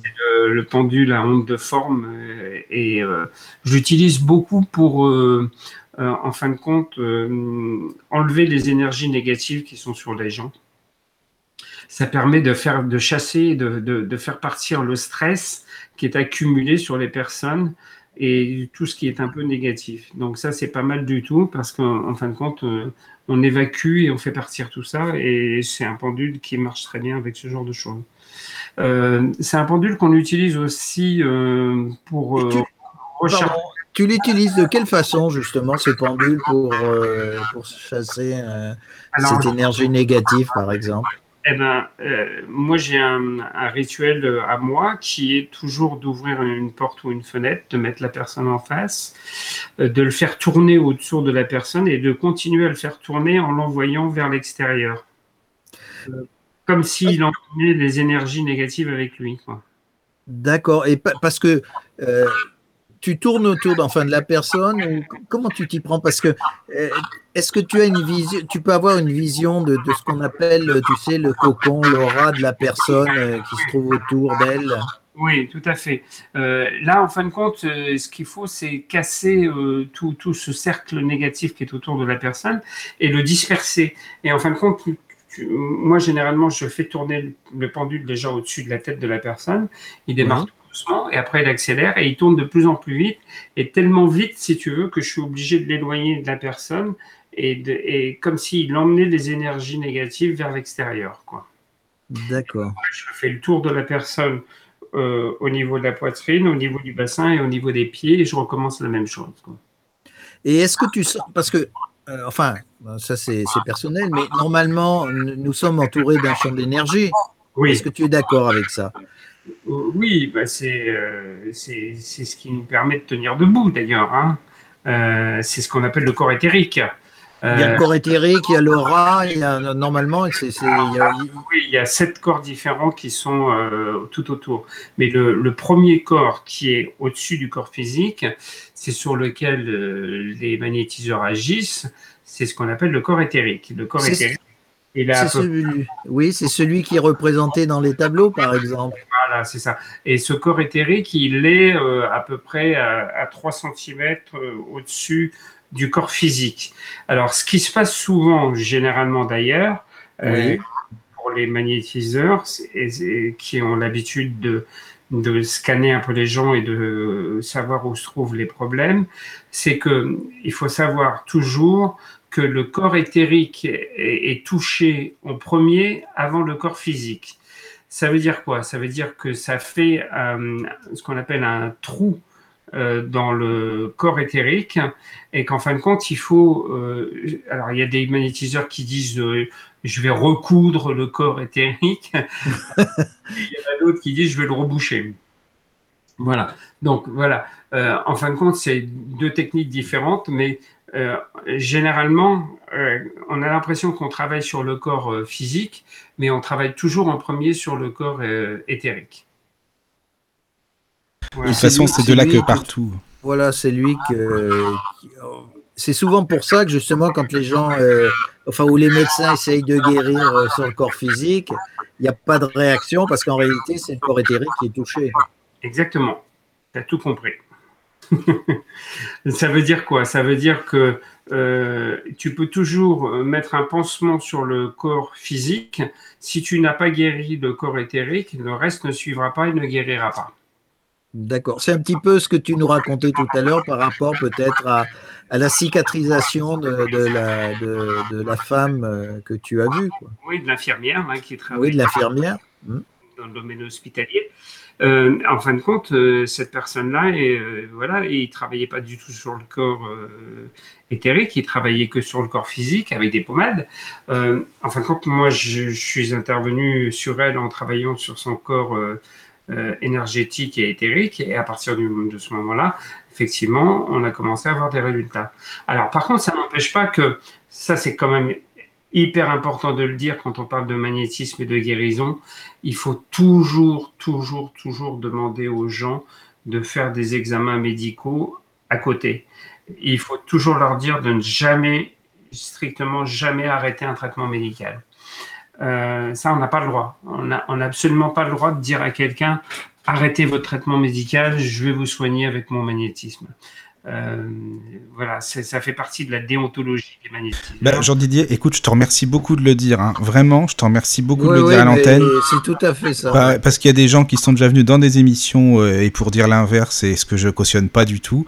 Euh, on s'en fout des médicaments, les, enfin, on laisse tomber tout. Et, et c'est bien que tu le dises. Vraiment, c'est très très bien. Je te remercie parce que voilà, au moins les auditeurs sauront que il faut pas voir que le côté complètement négatif, quoi. Oui, oui, tout à fait. Et puis, euh, voilà, c'est important. Et puis, en, plus, euh, tous les magnétiseurs euh, qui sont établis et qui sont professionnels, si on arrive à démontrer qu'ils font ce genre de choses, c'est répréhensible pénalement. voilà, il n'y a absolument aucun problème par rapport à ça. ou plutôt, il y a un problème, c'est qu'ils peuvent en prison. Hein. C'est. Euh, oui, c'est ça exactement. Voilà, voilà. C'est très très grave. Oui. C'est très très grave. Alors après, on va me dire oui, mais du coup, on ne sait plus si c'est le médicament ou si c'est le magnétisme qui a agi. Euh, oui, mais le problème, il n'est pas là. Le problème, il est qu'on a réussi à soigner la personne et qu'elle soit guérie. Et voilà, le plus important, c'est ça, quoi. Alors maintenant, ça peut être aussi euh, un, un, complément, c'est-à-dire qu'on peut amplifier. Euh, il y a des magnétiseurs qui vont travailler. moi, je le fais, par exemple, sur de l'eau. On va magnétiser l'eau on va magnétiser du coton pour euh, penser des plaies ou pour le nettoyer. Et du coup, on peut magnétiser aussi des médicaments. C'est-à-dire qu'on peut, on peut leur donner euh, un côté avec une amplification beaucoup plus importante sur le plan énergétique sur ce qu'ils vont faire. Euh, mais moi, je préfère dire à quelqu'un, à la limite, je vais vous aider et votre support de médicaments, on va lui donner une dimension beaucoup plus importante que de lui dire euh, vous allez arrêter de prendre des médicaments. Oui, tout à fait. Ça, fait. ça me fait penser un petit peu au, au Reiki, justement, pour enlever les effets négatifs euh, sur les médicaments, par exemple. Oui, complètement. On peut, euh, en magnétisme, c'est reconnu. Par contre, on sait, on, on, va pas se mentir, on sait très bien que on n'a jamais réussi à, guérir des cancers et, le SIDA ou ou, des maladies, ou d'autres maladies génétiques ou autre chose, euh, mais on peut calmer les effets et on peut, par exemple, dans le cas de personnes qui ont des chimiothérapies ou qui ont des rayons, euh, faire qu'elles soient moins dérangées et moins atteintes euh, sur le plan énergétique et sur le plan physique et mieux supporter les traitements. Et déjà, Ouais, ouais, et je, je, voulais te poser une question justement par rapport à ça, euh, dans le sens où euh, tu veux, par exemple, tu essayes de, de soulager une personne euh, qui, a, qui a un cancer, par exemple, ou une autre maladie, et si ça fait partie, par exemple, de sa ligne de vie, comment tu peux agir justement là-dessus si, si justement cette personne doit vivre ce type d'expérience, même si ça paraît négatif au premier abord, mais ça doit correspondre peut-être à quelque chose qu'elle doit comprendre pour évoluer. Oui, mais il y a différentes façons de le vivre et il y a différentes façons de le ressentir dans, sa chair, j'allais dire, et dans son corps. Et si tu peux soulager et aider une personne, euh, même si elle a quelque chose, on va dire entre guillemets karmique ou autre à vivre et qu'on ne peut pas faire autrement. Maintenant, on sait très bien euh, voilà, des fois, il y a des gens qui viennent me dire euh, Mon papa va très mal, euh, est-ce que vous pouvez faire quelque chose pour le sauver? Ben non, s'il doit partir, il doit partir, il partira. Par contre, si on peut l'aider à partir dans de bonnes conditions et qu'il souffre pas et qu'il accepte le fait qu'il doit partir, c'est déjà pour moi quelque chose qui est très important. D'accord. Donc ça, oui, effectivement, tu, tu, tu, es une aide à la limite pour, euh, pour adoucir un petit peu son départ. Exactement, exactement. Euh, voilà, maintenant, je dirais jamais à quelqu'un que je vais le sauver ou de la mort ou quoi que ce soit. tu vas pas lui faire miroiter euh, non plus euh, ce que tu ne sais pas, quoi. Donc ça, c'est voilà. Oui, oui, oui, mais je vois déjà des, des, des, fois des gens qui viennent me voir qui me disent euh, bon, il y a un tel qui m'a promis. Alors généralement, quand ils te disent j'ai un tel qui m'a promis quelque chose, et, ça va avec derrière en disant ah ouais, mais il m'a demandé 3000 euros pour le faire, donc. Et qu'est-ce que vous en pensez Bah écoutez, euh, tu t'imagines le type qui lui dit bah écoutez, j'en pense, vous direz venir chez moi, je demande la même. tu sais, puis tu vois là, il y a des gens qui feraient ça. Non, non, mais en fin de compte, sur ce type de problématique, c'est quand les gens sont confrontés euh, euh, à la dernière solution, entre guillemets, c'est-à-dire qu'ils ont tout tenté sur le plan médical et et, ils n'ont plus d'autres alternatives. Et s'ils rencontrent, euh, on va dire, un gourou ou quelqu'un qui leur dit euh, euh, Moi, je vais vous soigner, par contre, ça demande beaucoup de travail, il va falloir que je fasse venir des produits de ci, de là, que, et, ça coûte très cher. Et du coup, ben voilà, à partir du moment où on commence à rentrer dans du business avec des sommes importantes, il faut fuir. Ça, oui, c'est sûr, laisser tomber, ça c'est sûr. Il n'y a pas autre chose à faire. Oui, oui. Mais c'est bien maintenant, ça. Maintenant, il y a toujours aussi la question de, des gens qui disent oui, mais vous avez un don, un don, ça se fait pas payer. Alors ça, on entend ça euh, tout le temps. Euh, oui, mais quand on vit que de ça euh, et que on, on est déclaré à l'URSSAF et aux impôts, euh, l'URSSAF et les impôts, ils nous disent pas euh, vous vivez d'amour et vous vivez, voilà, c'est ça. Bah, c'est un long débat. C'est vrai que c'est un grand débat. Ça, c'est ça. C'est vrai que souvent on en parle, mais les, les avis sont partagés, évidemment. Ça, c'est sûr. Bien sûr, mais moi, je pars du principe que voilà, tout est énergie. Donc euh, voilà, moi je donne une énergie, donc j'en prends une autre en retour. Euh, après, faut pas abuser, faut pas faire n'importe quoi. Il faut le faire avec son éthique, avec différentes règles. Euh, il faut le faire euh, sereinement, positivement. Euh, faut faire avec beaucoup de compassion et beaucoup d'amour, une fois de plus. Et puis, il faut pas exagérer. voilà, faut faire attention à ce qu'on fait. Il faut pas profiter de la situation, en fin de compte, tout simplement. Il faut le faire à sa juste valeur. Maintenant, la valeur, elle est différente pour un individu ou pour un autre qui estime peut-être que il mérite plus que voilà pour sa consultation il lui faut plus que quelqu'un d'autre ou je sais pas. chacun fait un, peu à sa manière. Oui, et puis tu sais, tu as des gens. on, peut, pas vivre, on peut pas vivre euh, en guérissant des gens et en faisant de la voyance sans se faire payer. C'est, oui, oui, oui. Comment on fait autrement C'est pas possible. Ben, c'est ça. Ou alors il faut avoir un travail secondaire. Voilà, c'est ça. Avoir quelque chose et puis euh, pratiquer ça en oui, mais euh, ça, demande, enfin, moi je sais que sur le plan personnel, ça demande tellement d'énergie, de travail, d'investigation euh, personnellement, si tu veux, que les gens qui généralement font ça à côté, euh, bah, c'est très compliqué parce que euh, ils n'arrivent pas à faire leur job correctement parce qu'ils n'ont pas la tête à leur job parce que ils sont épuisés, ils ont plus d'énergie parce que voilà il y a plein de choses qui rentrent en ligne de compte par rapport à tout ça et, et ça faut, faut faut le dire quoi. Euh, c'est pas facile de mener de front euh, deux activités, de faire deux choses. Euh, on peut essayer de le faire à un moment, mais ça, ça dure jamais très longtemps. Quoi. Euh, de faire quelque chose de bien surtout, parce que parfois il y en a qui font plein de choses, mais qu'est-ce qu'il faut Voilà, une chose bien, c'est déjà pas mal. Alors, euh, le, problème, c'est de se dire qu'est-ce que je peux faire, comment je peux le faire, comment je peux le faire bien, et comment euh, je peux réussir à trouver un équilibre dans tout ça. Ben voilà, chacun trouve son équilibre de la façon dont, il peut, mais voilà. Euh, moi, moi, moi, depuis que je travaille, je me suis toujours fait payer euh, mes consultations de voyance et de magnétisme. Euh, ça fait 30 ans que je fais ce métier. Je suis toujours là. Euh, j'ai pas perdu mes dons, enfin voilà, et je me fais payer depuis 30 ans. Donc quand on dit aux gens, vous allez perdre vos dons parce que vous vous faites payer, enfin, j'y crois pas deux minutes, quoi. Oui, après, voilà, c'est euh, les spirites qui disent ça euh, beaucoup. Enfin, que j'ai entendu en tous les cas. Après, euh, voilà, c'est comme on dit, c'est un long débat. Voilà, c'est compliqué hein, parce que.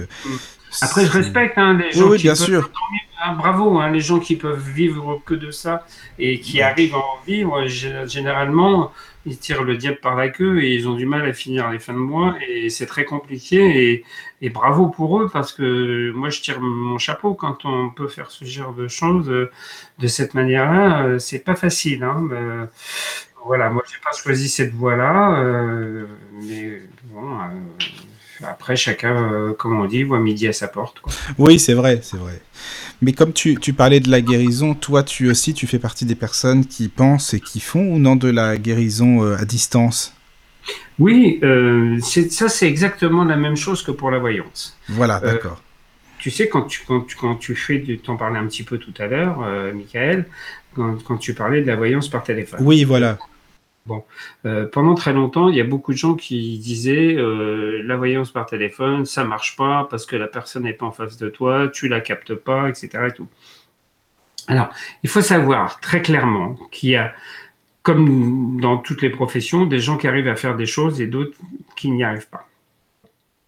Pour la voyance par téléphone, il y a des voyants qui arrivent très bien à faire de la voyance par téléphone et qui sont très doués et vous, vous, avez à côté de ça des voyants qui, eux, euh, n'ont pas la fibre pour faire ce genre de choses, ne se sentent pas à l'aise, ont besoin d'avoir un contact physique et d'avoir une personne en face. Et à partir de ce moment-là, pour eux, la voyance par téléphone, ça ne fonctionne pas, ça ne marche pas. Mais c'est plus une question d'individu qu'autre chose. C'est pas une question de croyance là aussi. Tu vois ce que je veux dire? Ben, oui, je vois ce que tu veux dire. Et puis, tu as des gens, de toute façon, même sans parler de voyance, qui sont même pas du tout à l'aise au téléphone. Donc, ça, y contribue aussi, finalement. Hein. Exactement. Euh, tu sais, moi, je, je parle de moi parce que je me connais bien. Euh, mais euh, voilà, j'ai fait beaucoup d'expérimentations sur des plateaux de télé. J'ai rencontré des gens très forts, même souvent des gens beaucoup plus forts que moi. Par contre, ces gens-là n'arrivaient pas à communiquer. Donc, ils étaient bloqués et ils stressaient euh, et il n'arrivait pas à faire passer les messages qu'il voulait faire passer. Et en fin de compte, euh, la différence que j'arrivais, peut-être que moi, le fait, tu sais, comme je te l'ai expliqué, d'avoir travaillé dans le milieu de la communication, d'avoir fait de la radio avant et d'avoir euh, été DJ, tout ça, je pense que ça a aidé beaucoup. ça m'a appris à parler au micro, ça m'a appris plein de choses. et ça a fait la différence. Et c'est peut-être ce qui a réussi à faire ma médiatisation aussi, c'est que j'ai cette capacité à pouvoir m'exprimer assez facilement. Oui, es à Alors que généralement, dans 80% des cas, les médiums, tu leur poses une question, tu leur dis, euh, voilà, est-ce que je vais changer de boulot? Et le médium te répond, oui, vous allez changer de boulot. Pas plus, quoi. Voilà. Voilà. Et en fin de compte, moi, j'arrivais derrière euh, avec euh, euh, voilà, tout un tas de choses que j'ai développées, etc., en disant Ah, bah oui, bah lui, il est intéressant parce qu'au moins, il développe, il va plus loin. Mais en fin de compte, on ne peut pas, on, peut, rien leur dire à ces médiums-là. C'est parce que, et, voilà, ils sont pas dans la communication, donc euh, c'est pas pour ça qu'ils sont pas bons. Au contraire, je te dis, même moi, j'ai vu en consultation privée des collègues à moi qui étaient mais fantastiques, qui sortaient des trucs mais vraiment incroyable, quoi. Euh, mais par contre, dès qu'ils étaient devant une caméra ou devant un micro, euh, c'est terminé. Ah, ils étaient intimidés, oui. Ouais, mm. ouais. Donc, pour le téléphone, euh, je te rejoins, là, Michael, tu as tout à fait raison, dans le sens où, effectivement, la personne qui n'est pas à l'aise au téléphone, eh ben, elle ne sera pas à l'aise non plus en consultation pour mener sa consultation par téléphone. Ben, je pense que c'est en plus c'est un bon exercice pour un médium, pour quelqu'un qui a vraiment des grandes capacités, je trouve que peut-être euh, par téléphone, ça peut être bien que cette personne euh, teste. Je sais pas ce que tu en penses. Oui, oui complètement. Euh, c'est aussi un travail sur soi. Hein. Oui, c'est ça part dans le développement personnel, c'est-à-dire qu'on apprend à développer des capacités et, on apprend euh, là aussi à communiquer de toute façon et à mettre des choses en place. Et à, partir de ce moment-là, c'est si tu as confiance en toi, ça se passe bien. Si tu n'as pas confiance en toi, tu te plantes. Euh, ça, c'est généralement, tu sais, la, voyance, il n'y a pas de juste milieu. C'est euh, où, tu, fais un truc super, où tu te plantes, mais si tu te plantes, tu fais pas semblant, tu te plantes complètement. Donc, euh, ça. pour tout le monde, aussi bien pour moi, comme je le disais, que pour les autres. Hein. Moi, ça m'est arrivé aussi. Quoi. Oh, ça arrive à tout le monde de toute façon, ça c'est normal. Hein, après. Euh, on ne peut pas demander à quelqu'un d'avoir 100% de réussite, ça n'existe pas. Euh, donc, à partir du moment où tu sais ça, euh, ça veut dire que si un jour tu vas dans un cabinet et que tu vois un médium et que tu lui demandes vous avez euh, quel pourcentage de réussite et qu'il te dit j'ai 100% de réussite, bah, tu sais que tu peux faire demi-tour et t'en aller. Voilà. Oui. Parce que ça n'existe pas. ça t'est déjà arrivé à la radio Par exemple, quand tu bossais là dans la radio euh, en Normandie, tu sais, euh, que des auditeurs te disent écoutez, vous me racontez n'importe quoi, moi franchement, euh, c'est ce que vous dites. ou alors l'inverse, qui était vraiment bluffé, quoi, tous les extrêmes. il y a les deux, mais il y a aussi. alors moi, il y a un truc, tu sais, je suis Capricorne, ascendant Capricorne. Pour un médium, c'est c'est pas banal déjà. Ah non, ça c'est sûr, tu m'étonnes. Donc je suis assez entêté et borné. Et hum, il m'est arrivé d'avoir d'avoir des personnes. Mais tu sais, je crois que tu es sur. Euh, enfin, je sais pas si on peut le dire, mais tu es du côté de la région de Rouen. Ah, moi, je suis à Rouen, là, justement. Ouais, c'est ça. Euh, moi, j'ai travaillé sur RBS. Je sais pas si Ah oui, je connais très très bien. Oui, oui, oui, bien sûr. Ben, j'ai fait euh, presque deux ans tous les matins de la voyance sur RVS. D'accord. Dans 90. Donc, euh, j'allais à Rouen tous les jours. ah oui, tu allais à Rouen tous les jours, bah, d'accord. Voilà, et quand j'étais à Rouen et que j'avais des auditeurs à l'antenne, des fois, il est arrivé que la personne me disait euh, euh, non, c'est pas vraiment ça, etc. Et, tout. et puis, comme je suis assez entêté, moi je disais ah écoutez je suis désolé, euh, moi je vois ça et je peux vous dire que euh, je vois ça et je suis sûr de moi donc euh, voilà même si ça pouvait paraître prétentieux, je disais ce que je ressentais. Et, et, en fin de compte, en insistant, la personne disait oui, en fin de compte, vous avez raison, mais je voulais pas le dire à la radio parce que ça. Ah bah oui, d'accord, je comprends. Bah oui, tu m'étonnes. Et voilà. Et là, c'est un autre exercice où il faut faire très attention euh, parce que, en fin de compte, euh, il faut savoir que euh, quand tu as des auditeurs qui posent des questions en direct à la radio, c'est anonyme. Ils sont chez eux, on les voit pas, ils peuvent changer de prénom, personne ne les connaît, ou voilà, il y a peu de chances qu'on les reconnaisse.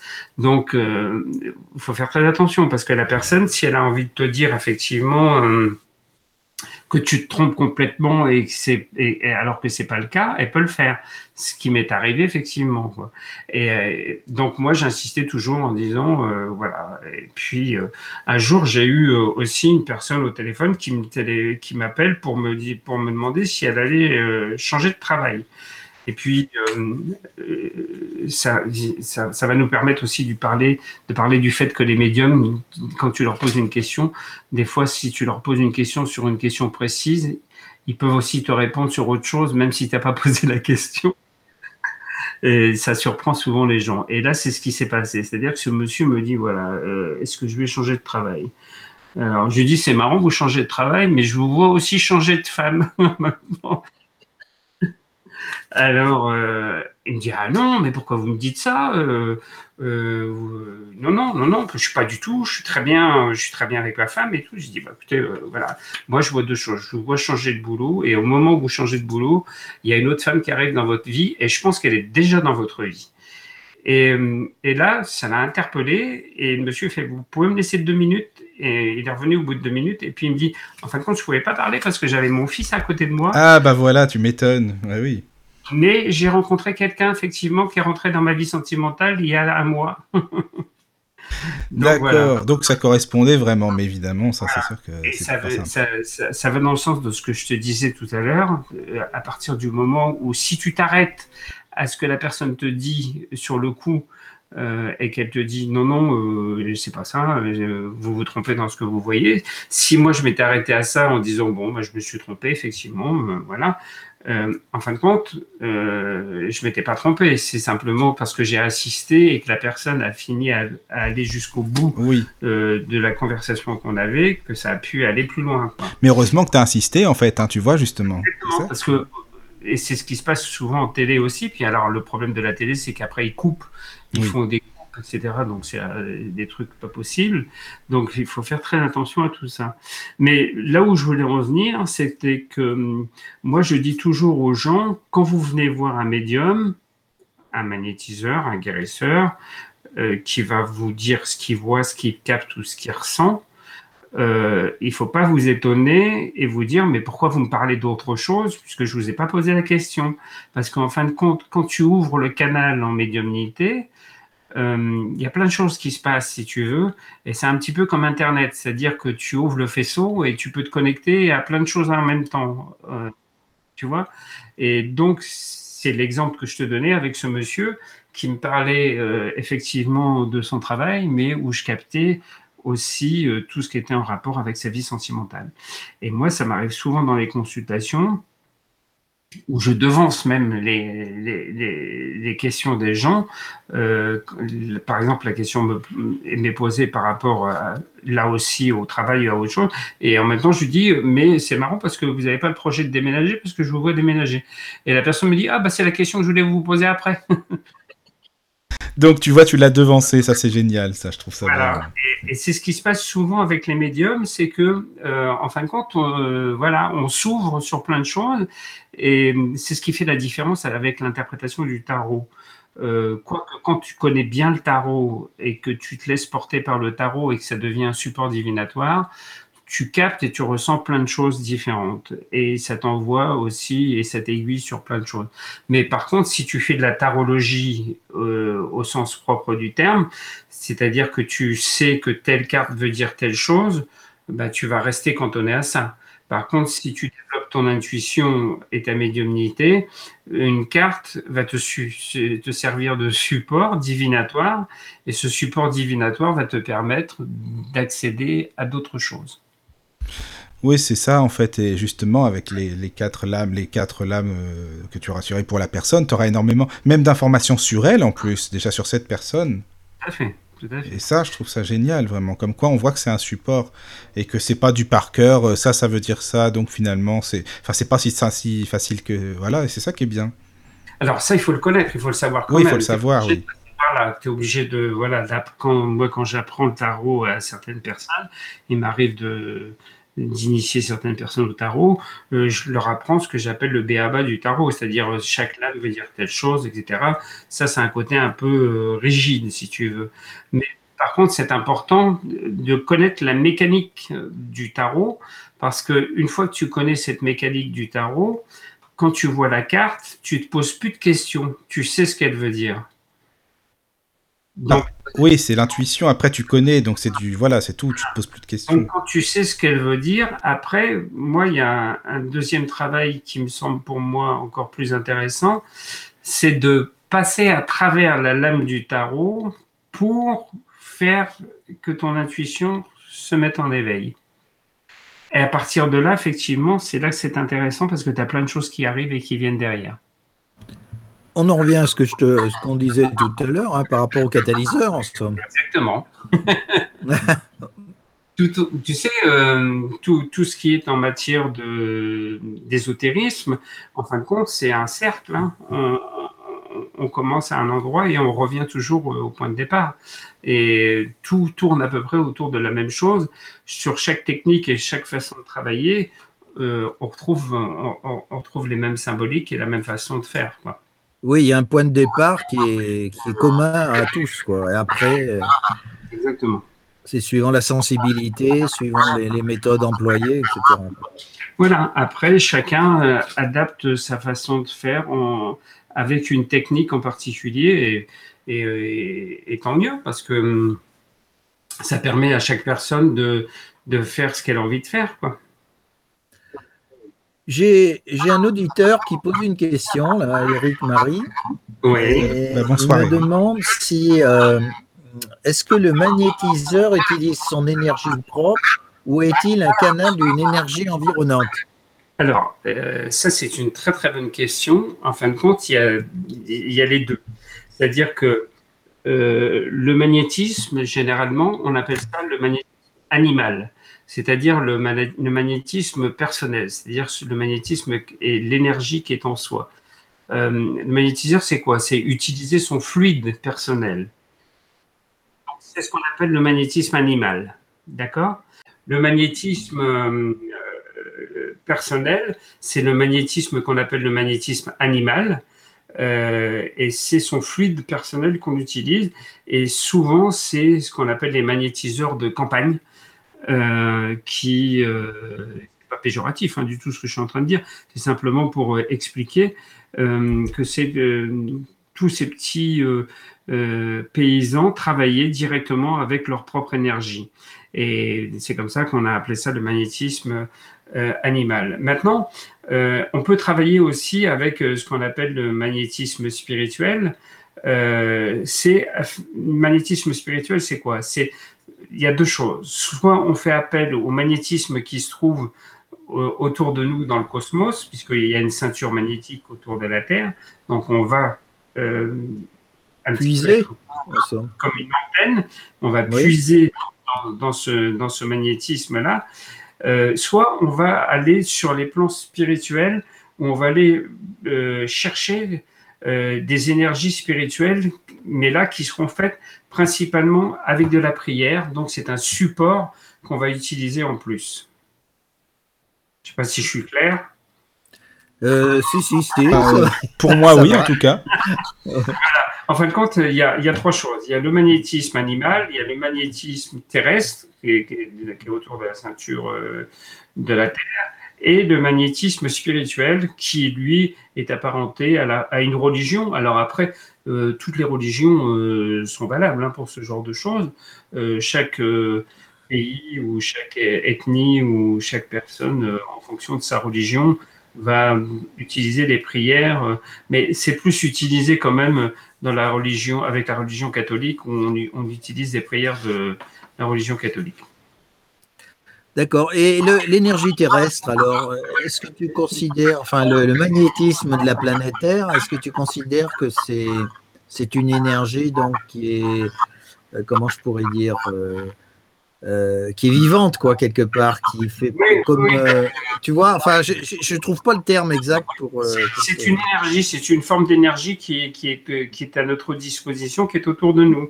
Alors, elle est peu, peu connue et peu utilisée. On utilise plus souvent le magnétisme animal et le magnétisme spirituel, où on concilie, comme je le disais un petit peu au début de l'émission, les deux, c'est-à-dire que le magnétiseur va utiliser son énergie magnétique personnelle plus la prière.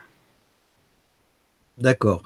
Et peu, et peu l'énergie terrestre, quoi, enfin le champ magnétique terrestre. Peu, parce que justement, euh, ça se faisait beaucoup euh, euh, il y a 50, 60 ans, mais ça se fait plus ou moins parce que maintenant on a le problème des ondes magnétiques. Avec les antennes et tout ce qui s'ensuit Enfin, tout, tout, ce qui est les GSM, les, Internet, et, etc., etc. Donc, du coup, on ne sait plus trop quand on va chercher et piocher dans des énergies, on peut des fois euh, récolter des énergies qui ne sont pas très bonnes. Quoi. Du coup, on, voilà, on, va plus directement dans le magnétisme spirituel et euh, dans le magnétisme animal. Et je voulais savoir, en fait, il y a une question aussi, qu'est-ce que tu penses, euh, tu sais, avec euh, la, résonance de Schumann, là, tu sais, de la planète, euh, que tout s'accélère, en fait, le temps s'accélère, enfin voilà, ça change de vibration, la planète. Et est-ce que tu penses que avec ce changement de vibration, plus de personnes auront les facultés médiumniques, par exemple, ou de voyance? Enfin, est-ce que ça va changer quelque chose de ce point de vue-là? Alors, je ne sais pas si c'est ça qui fait changer ou si c'est l'air dans laquelle on se trouve, euh, qui est une ère qui est quand même euh, un peu plus spirituelle et qui devient de plus en plus. Et euh, où il y a beaucoup de choses qui ont été propagées aussi par les médias et, surtout maintenant par Internet. donc, on a accès plus facilement à cette forme de communication. Euh, toujours pareil, des choses qu'on n'avait pas il y a 50, 60 ans. Il y avait très peu d'émissions où il n'y en avait pas, il y avait très peu de livres. Euh, moi, quand j'ai démarré il y a 30 ans, je me plaignais que personne euh, venait vers moi pour me donner des conseils. Pour j'étais jeune, je démarrais, et j'aurais voulu qu'on m'aide et personne ne m'aidait. Il y avait très très peu de livres. enfin, moi, c'était une catastrophe. Quoi. Il n'y avait pas d'émission, il n'y avait rien. Et maintenant, tout s'est amplifié. alors, comme on le disait, d'un côté, c'est négatif avec euh, les ondes euh, autour de la ceinture de la Terre, euh, mais par contre, sur le plan du relationnel et de la communication, là, ça a ouvert une porte. Et je pense que cette ouverture de porte est plus importante que le reste. Oui, et puis c'est vrai, ce que tu dis par rapport aux gens, il y en a plus de personnes spirituelles qu'avant. Enfin, je pense en tout cas. On pourrait se dire que non, finalement, euh, tout le monde s'en fiche et tout, mais il y en a beaucoup de gens qui s'intéressent à tout ce, domaine, la médiumnité ou autre, mais qui n'osent pas en parler justement. Et quand ils trouvent quelqu'un qui, qui connaît un peu ce domaine, bah, comme tu le disais tout à l'heure pour les scientifiques, bah, ils viennent vers eux quand même en disant oui, oui, moi j'y crois, euh, c'est pas, c'est, pas par hasard. Enfin, tu vois, il y a plus de gens qu'on pense hein, finalement. Oui, tout à fait. Et comme je le disais tout à l'heure, euh, euh, bah, justement, il y a des radios comme la tienne, il y a euh, la chaîne YouTube où il y a de plus en plus de, gens qui créent des chaînes avec des contenus, il y a de plus en plus d'interviews, de journalistes qui font des interviews. Euh, moi, c'est marrant parce que je, travaille avec euh, différents journalistes qui étaient avant très axés euh, sur la télévision et qui me disent Oh, mais maintenant, moi, je préfère faire des émissions sur YouTube. J'ai plus de, de, monde qui regarde que sur la TNT. Ben oui, c'est sûr, parce que c'est des gens qui viennent pour ce style de chaîne YouTube, pour ce sujet vraiment, qui sont intéressés. Voilà. Euh, et puis, puis, puis, il y a quelques personnes qui ont bien fait avancer les choses. On a, comme on le disait, euh, dans, les années 90, il y a eu Didier Derlich qui a fait beaucoup les choses avec sa médiatisation et avec ce qu'il a fait sur RTL. plus, plus près de nous, ben, on parlait de Stéphane Alix. Ce journaliste qui a fait des choses très intéressantes et des émissions passionnantes à la télévision et qui a créé l'INRES, euh, voilà, euh, qui est une chaîne aussi sur laquelle il y a des contenus qui sont très intéressants. Voilà, il y a d'autres confrères, hein, comme euh, on en parlait un peu hors antenne tout à l'heure, mais il y a BTLV aussi, qui est une chaîne spécialisée Enfin, il y a plein, plein, plein de choses qui n'existaient pas il y a très longtemps. Oui, puis c'est des gens qui connaissent vraiment bien euh, leur domaine. Hein. Ils vont pas te dire n'importe quoi. C'est pas des émissions euh, vite fait. Euh, voilà quoi. C'est des gens qui, qui gèrent vraiment. voilà. Oui, et puis maintenant, il y a vraiment des spécialistes sur chaque chose qui viennent intervenir pour chaque sujet. plus de plus en plus de gens qui écrivent. et puis, ce qui est, ce qui est très marrant, c'est que euh, tu vois, il y a des livres euh, qui sont sortis euh, il y a 20 ou 30 ans qui n'ont pas fait beaucoup de succès. et maintenant, tu as des livres comme le, livre de Stéphane Alix qui s'est vendu à 350 000 exemplaires. Ah oui, c'est énorme. C'est phénoménal. Il y a Patricia Daré aussi qui fait des livres qui sont pas mal du tout. Je sais pas si tu vois qui c'est. Oui, oui, je connais. Elle fait des bouquins, elle fait des conférences que j'ai trouvées intéressantes aussi, oui. Voilà, ben, euh, quand elle fait des bouquins euh, chez Michel Lafon, c'est pareil. Euh, ses livres, ils se vendent en moyenne à 150, 200 000 exemplaires. Oui, oui, c'est vrai. Il y, a, il y a 30 ans, on ne connaissait pas ça, quoi. Bah oui. Il y avait que Paco Rabanne qui avait fait un bouquin, euh, voilà, qui était un peu particulier. Oui, je m'en euh, souviens. De, ah oui, moi je sais pas, je connais Paco pas. Rabanne, effectivement. Paco Rabanne avait réussi à vendre beaucoup de livres sur, euh, voilà, sur, sur ce qu'il avait fait, mais c'était le seul, quoi. Euh, et après, effectivement, ben voilà, maintenant, maintenant, on voit effectivement des succès. Euh, et ce qui est très marrant, c'est que en plus, tu as de plus en plus de d'éditions spécialisées. Euh, avant, il y en avait très peu. Il y avait deux, trois maisons d'édition et il y avait euh, très peu de gens qui écrivaient sur ces sujets. Maintenant, tu en as énormément. Et en plus, euh, ce qui est important, c'est que chaque maison d'édition, maintenant, a son secteur minimum sur le développement personnel. Ça, on ne peut pas passer à travers. Ils ont tous une rubrique euh, développement personnel. Et maintenant, de plus en plus, ils ont une rubrique ésotérisme. c'est vrai, mais alors, je t'avoue, enfin, pour moi, un perso, sincèrement, j'avoue que je, m'y perds parfois. Alors, je sais pas si toi, tu as un conseil.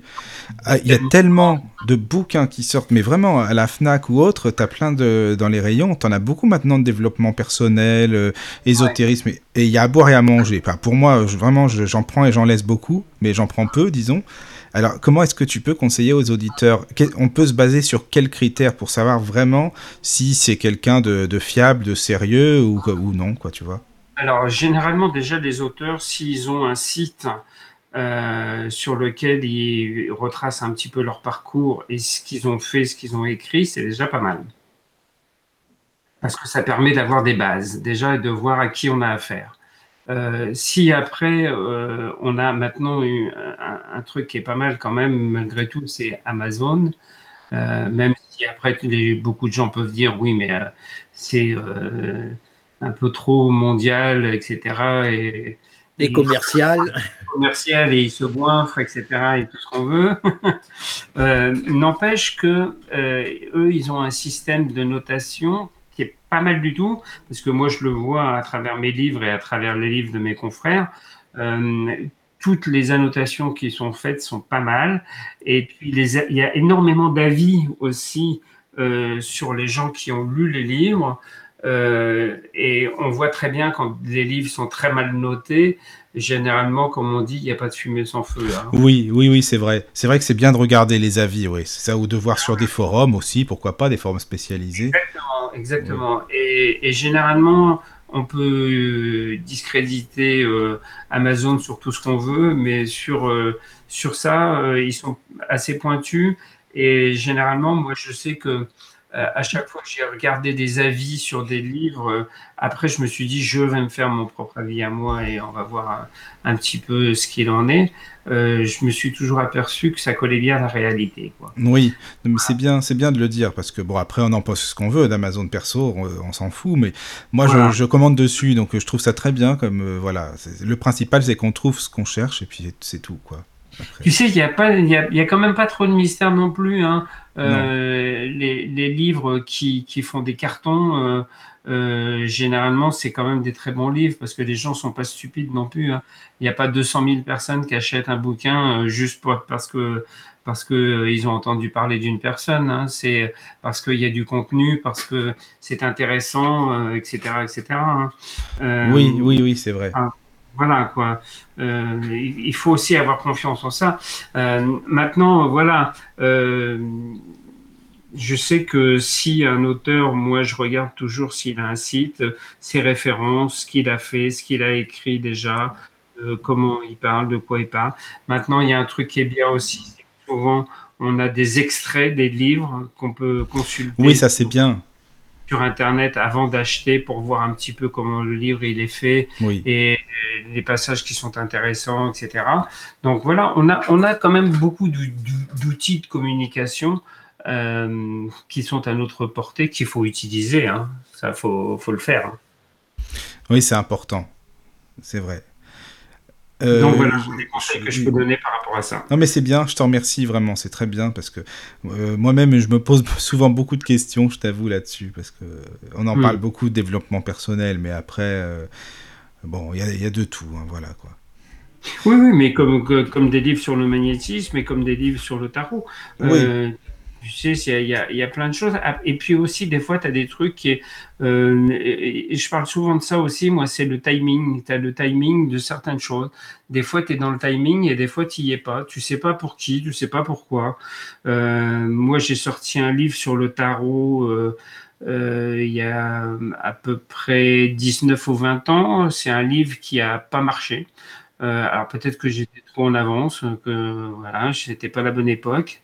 Euh, et j'ai sorti un livre sur le tarot, euh, un autre livre sur le tarot.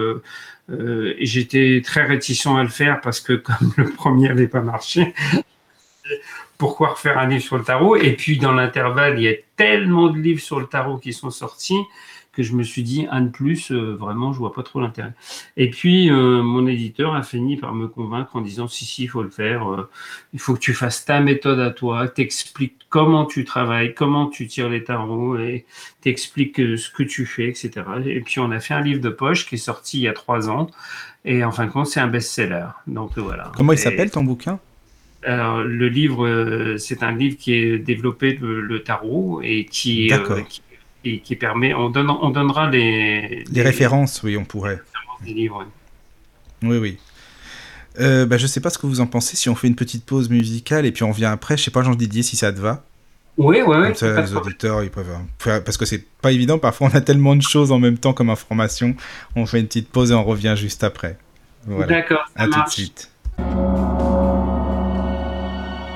Entrez dans la sérénité et la paix.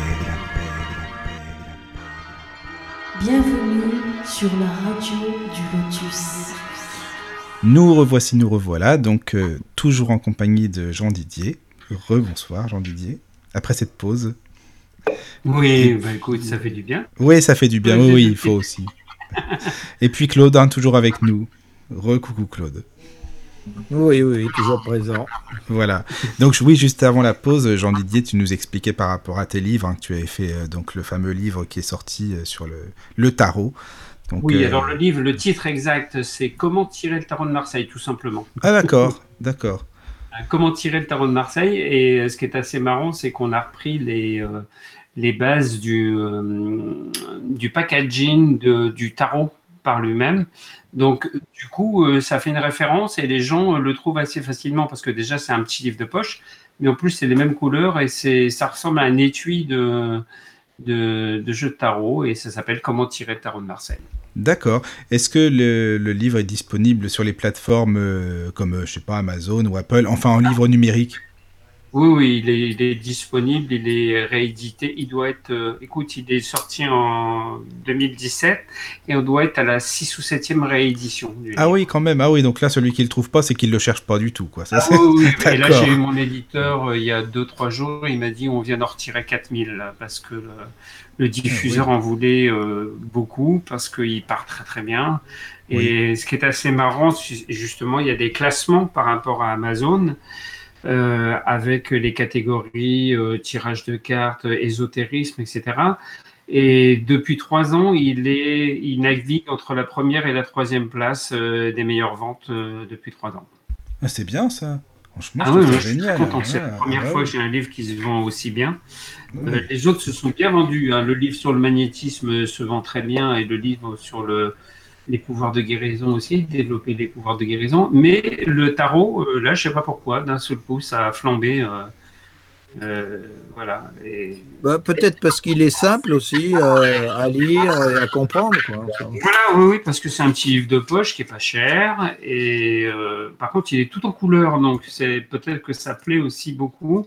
Parce que c'est vrai que quand on a des livres sur le tarot où les tarots sont noir et blanc, c'est pas très sympa. Euh, mais là, celui-là, il est édité, euh, c'est, il est beau, quoi. Il a une belle qualité, tout en couleur, tout, voilà. Donc c'est sympa.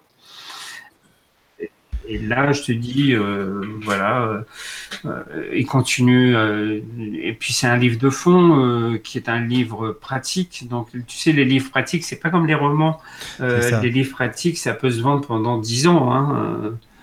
Euh, Oui, et puis ce qui est bien, c'est qu'aussi on peut reprendre tel ou tel passage, euh, simplement, voilà, si on a besoin de telle information. euh, Voilà. Et moi, j'ai beaucoup de gens qui tirent le tarot avec le livre à côté d'eux et hop, ils vont piocher euh, des informations quand ils sont coincés. Ils me disent, ah là, je bloque sur cette lame-là, sur euh, cette interprétation. Donc, ils, ils vont chercher dans le livre. D'accord, mais c'est bien ça. Et puis, euh, et, et puis voilà. Et puis c'est. Mais là, c'est pareil. Hein. Euh, c'est comme pour euh, la voyance et le reste. Il y, a, il y a vraiment un attrait où les gens ont envie de développer euh, des capacités et d'apprendre à tirer les cartes, etc. Et tout. Et maintenant, euh, j'ai souvent consultation des gens qui tirent les cartes. Alors là aussi, il y a un truc qui est marrant. C'est que hum, en consultation en cabinet, quand je tire les cartes, moi, j'ai toujours le côté médium qui prend le dessus. Et comme on le disait avec Claude tout à l'heure, euh, c'est un support. Donc, euh, c'est un canaliseur qui me permet de déclencher des flashs. Donc, moi, je sors du tarot et j'annonce des choses qui ne sont pas inscrites, en fin de compte, dans le tarot. Et souvent, quand j'ai des gens qui tirent le tarot, qui sont avec moi en consultation, euh, quand j'annonce des choses, ils m'arrêtent, ils me disent Mais attendez, euh, vous pouvez expliquer comment vous voyez ça là dans le tarot là? Parce que moi je tire le tarot, mais je vois pas ça du tout dedans. Donc euh, voilà, c'est et, et, et, ce livre, il est fait euh, dans le sens euh, d'aider les gens à développer justement leur intuition et leur médiumnité pour pouvoir arriver à faire ce genre de choses. Oui, donc ça veut dire en somme que tu as des flashs qui viennent se calquer en somme sur, sur les cartes que tu tires, en somme. Voilà, c'est ce qu'on appelle un support divinatoire. Euh, D'accord. Voilà, et le support divinatoire, il est fait pour ça, c'est-à-dire que, euh, ben, pour parler encore euh, de notre fameux Didier Derlich, c'est ce qu'il faisait. C'est-à-dire que lui, il tirait les cartes, il tirait que le tarot de Marseille. Et quand il tirait le tarot de Marseille, quand il faisait ses interprétations, au bout d'un moment, il partait euh, et il interprétait euh, des choses qui n'étaient pas inscrites dans le tarot. C'était lui qui euh, faisait travailler son intuition et son côté médium. Mais, et moi, je oui. fais exactement la même tu chose. Fais pareil, oui, oui. Et, voilà. et ce qui est assez marrant, c'est qu'on a la même façon de travailler. Et en plus, moi, j'ai Didier dans mon prénom. Donc souvent, les gens me demandent si j'ai euh, un lien de parenté avec lui. bah, non, mais tu le, tu le connaissais un petit peu? Alors moi, je l'ai pas, je l'ai pas connu, je l'ai pas rencontré à mon grand regret parce que j'aurais vraiment voulu le rencontrer. Oui. Mais euh, euh, il c'est marrant parce qu'il savait que j'existais et que moi, ça faisait quelques années que j'avais démarré alors que lui était déjà très connu. Et un jour, euh, pour une émission euh, de télévision sur France 2, il y a un journaliste qui m'appelle et qui me dit voilà, on devait faire l'émission avec Didier Derlich. C'était à l'époque où il était très malade. Oui. Et Didier ne peut pas faire l'émission, mais il nous a donné vos coordonnées en nous disant euh, prenez-le lui, il sera très bien pour faire l'émission. Ah oui, donc quand même, c'est pas rien. Hein. C'est déjà que. Ça veut dire qu'il avait déjà confiance en toi. Je suis resté, comme on dit euh, vulgairement, sur le cul. Bah oui. Euh, parce que je m'attendais pas du tout, parce qu'il avait en plus la réputation d'être très strict et pas très copain avec les gens du métier. Il voulait pas se mélanger. il n'avait pas du tout d'amis dans la profession. Et euh, bah, ça m'a fait plaisir. Ah bah c'est plutôt sympa hein, de voir qu'il te connaissait et puis en plus qu'il te faisait confiance parce que quand même pour te proposer l'émission c'est pas rien non plus. Hein. Oui, oui, surtout que bon, lui, il avait euh, une notoriété qui était 100 euh, fois supérieure à la mienne, quoi. Donc, oui, oui, c'est sûr à l'époque. C'était marrant. C'était le petit côté clin d'œil il est, il est décédé euh, quelques semaines après. Il est parti pas longtemps après. Ah oui, d'accord. J'ai malheureusement, malheureusement pas pu euh, ni le remercier ni le rencontrer. Oh bah il le sait, hein, de toute façon, tu sais. Hein. Ah bah oui. Oui, c'est sûr, c'est sûr. Mais euh, en tout cas, vraiment, c'est hyper intéressant. Je te remercie parce que bah, tu vois, il y avait les auditeurs en même temps qui écrivaient, donc c'est sur, sur la page de la radio. Donc c'est pour ça que c'est Claude qui voyait ça en même temps, qui lit, parce que c'est plus facile. Euh, et puis encore une fois, bah, je te remercie pour l'émission. Je ne sais pas si tu as quelque chose à rajouter ou non. Euh... Écoute, euh, moi j'étais ravi de faire cette émission aussi bien avec toi, Michael, qu'avec Claude, parce que bah, ça m'a permis aussi de, de, vous connaître un petit peu tous les deux, et puis euh, de faire un peu plus connaissance aussi avec avec la radio du Lotus. Donc voilà, et je suis très content d'avoir participé à cette émission. voilà, moi comme je te l'ai dit, je suis quelqu'un qui aime communiquer sur mon métier et, euh, si je peux apporter un petit peu d'aide aux gens, ben, ça me fait toujours plaisir. Bah écoute, euh, je pense que c'est chose faite, ça c'est sûr. Oui, tout à fait. Hein, c'est oui. très positif. Alors comment on peut faire? On peut donner les références quand même oralement, si tu veux bien, de tes bouquins. Comment on peut les Alors moi, on peut me contacter déjà par mon site internet. Donc le site internet, c'est pas très compliqué. Hein, c'est www jean-didier.com. Donc euh, voilà. Euh, les livres, donc il y a, comme on a dit, euh, Comment tirer le tarot de Marseille, c'est aux éditions Bussière. Le deuxième livre, c'est toujours aux éditions Bussière et ça s'appelle Développer vos pouvoirs de guérison. Donc là, c'est le livre où aussi on a expliqué qu'il y a tous les différents supports de guérison que l'on peut euh, utiliser. Et puis le livre principalement qui parle du magnétisme, qui est Développer votre magnétisme. Là aussi, c'est aux éditions Bussière.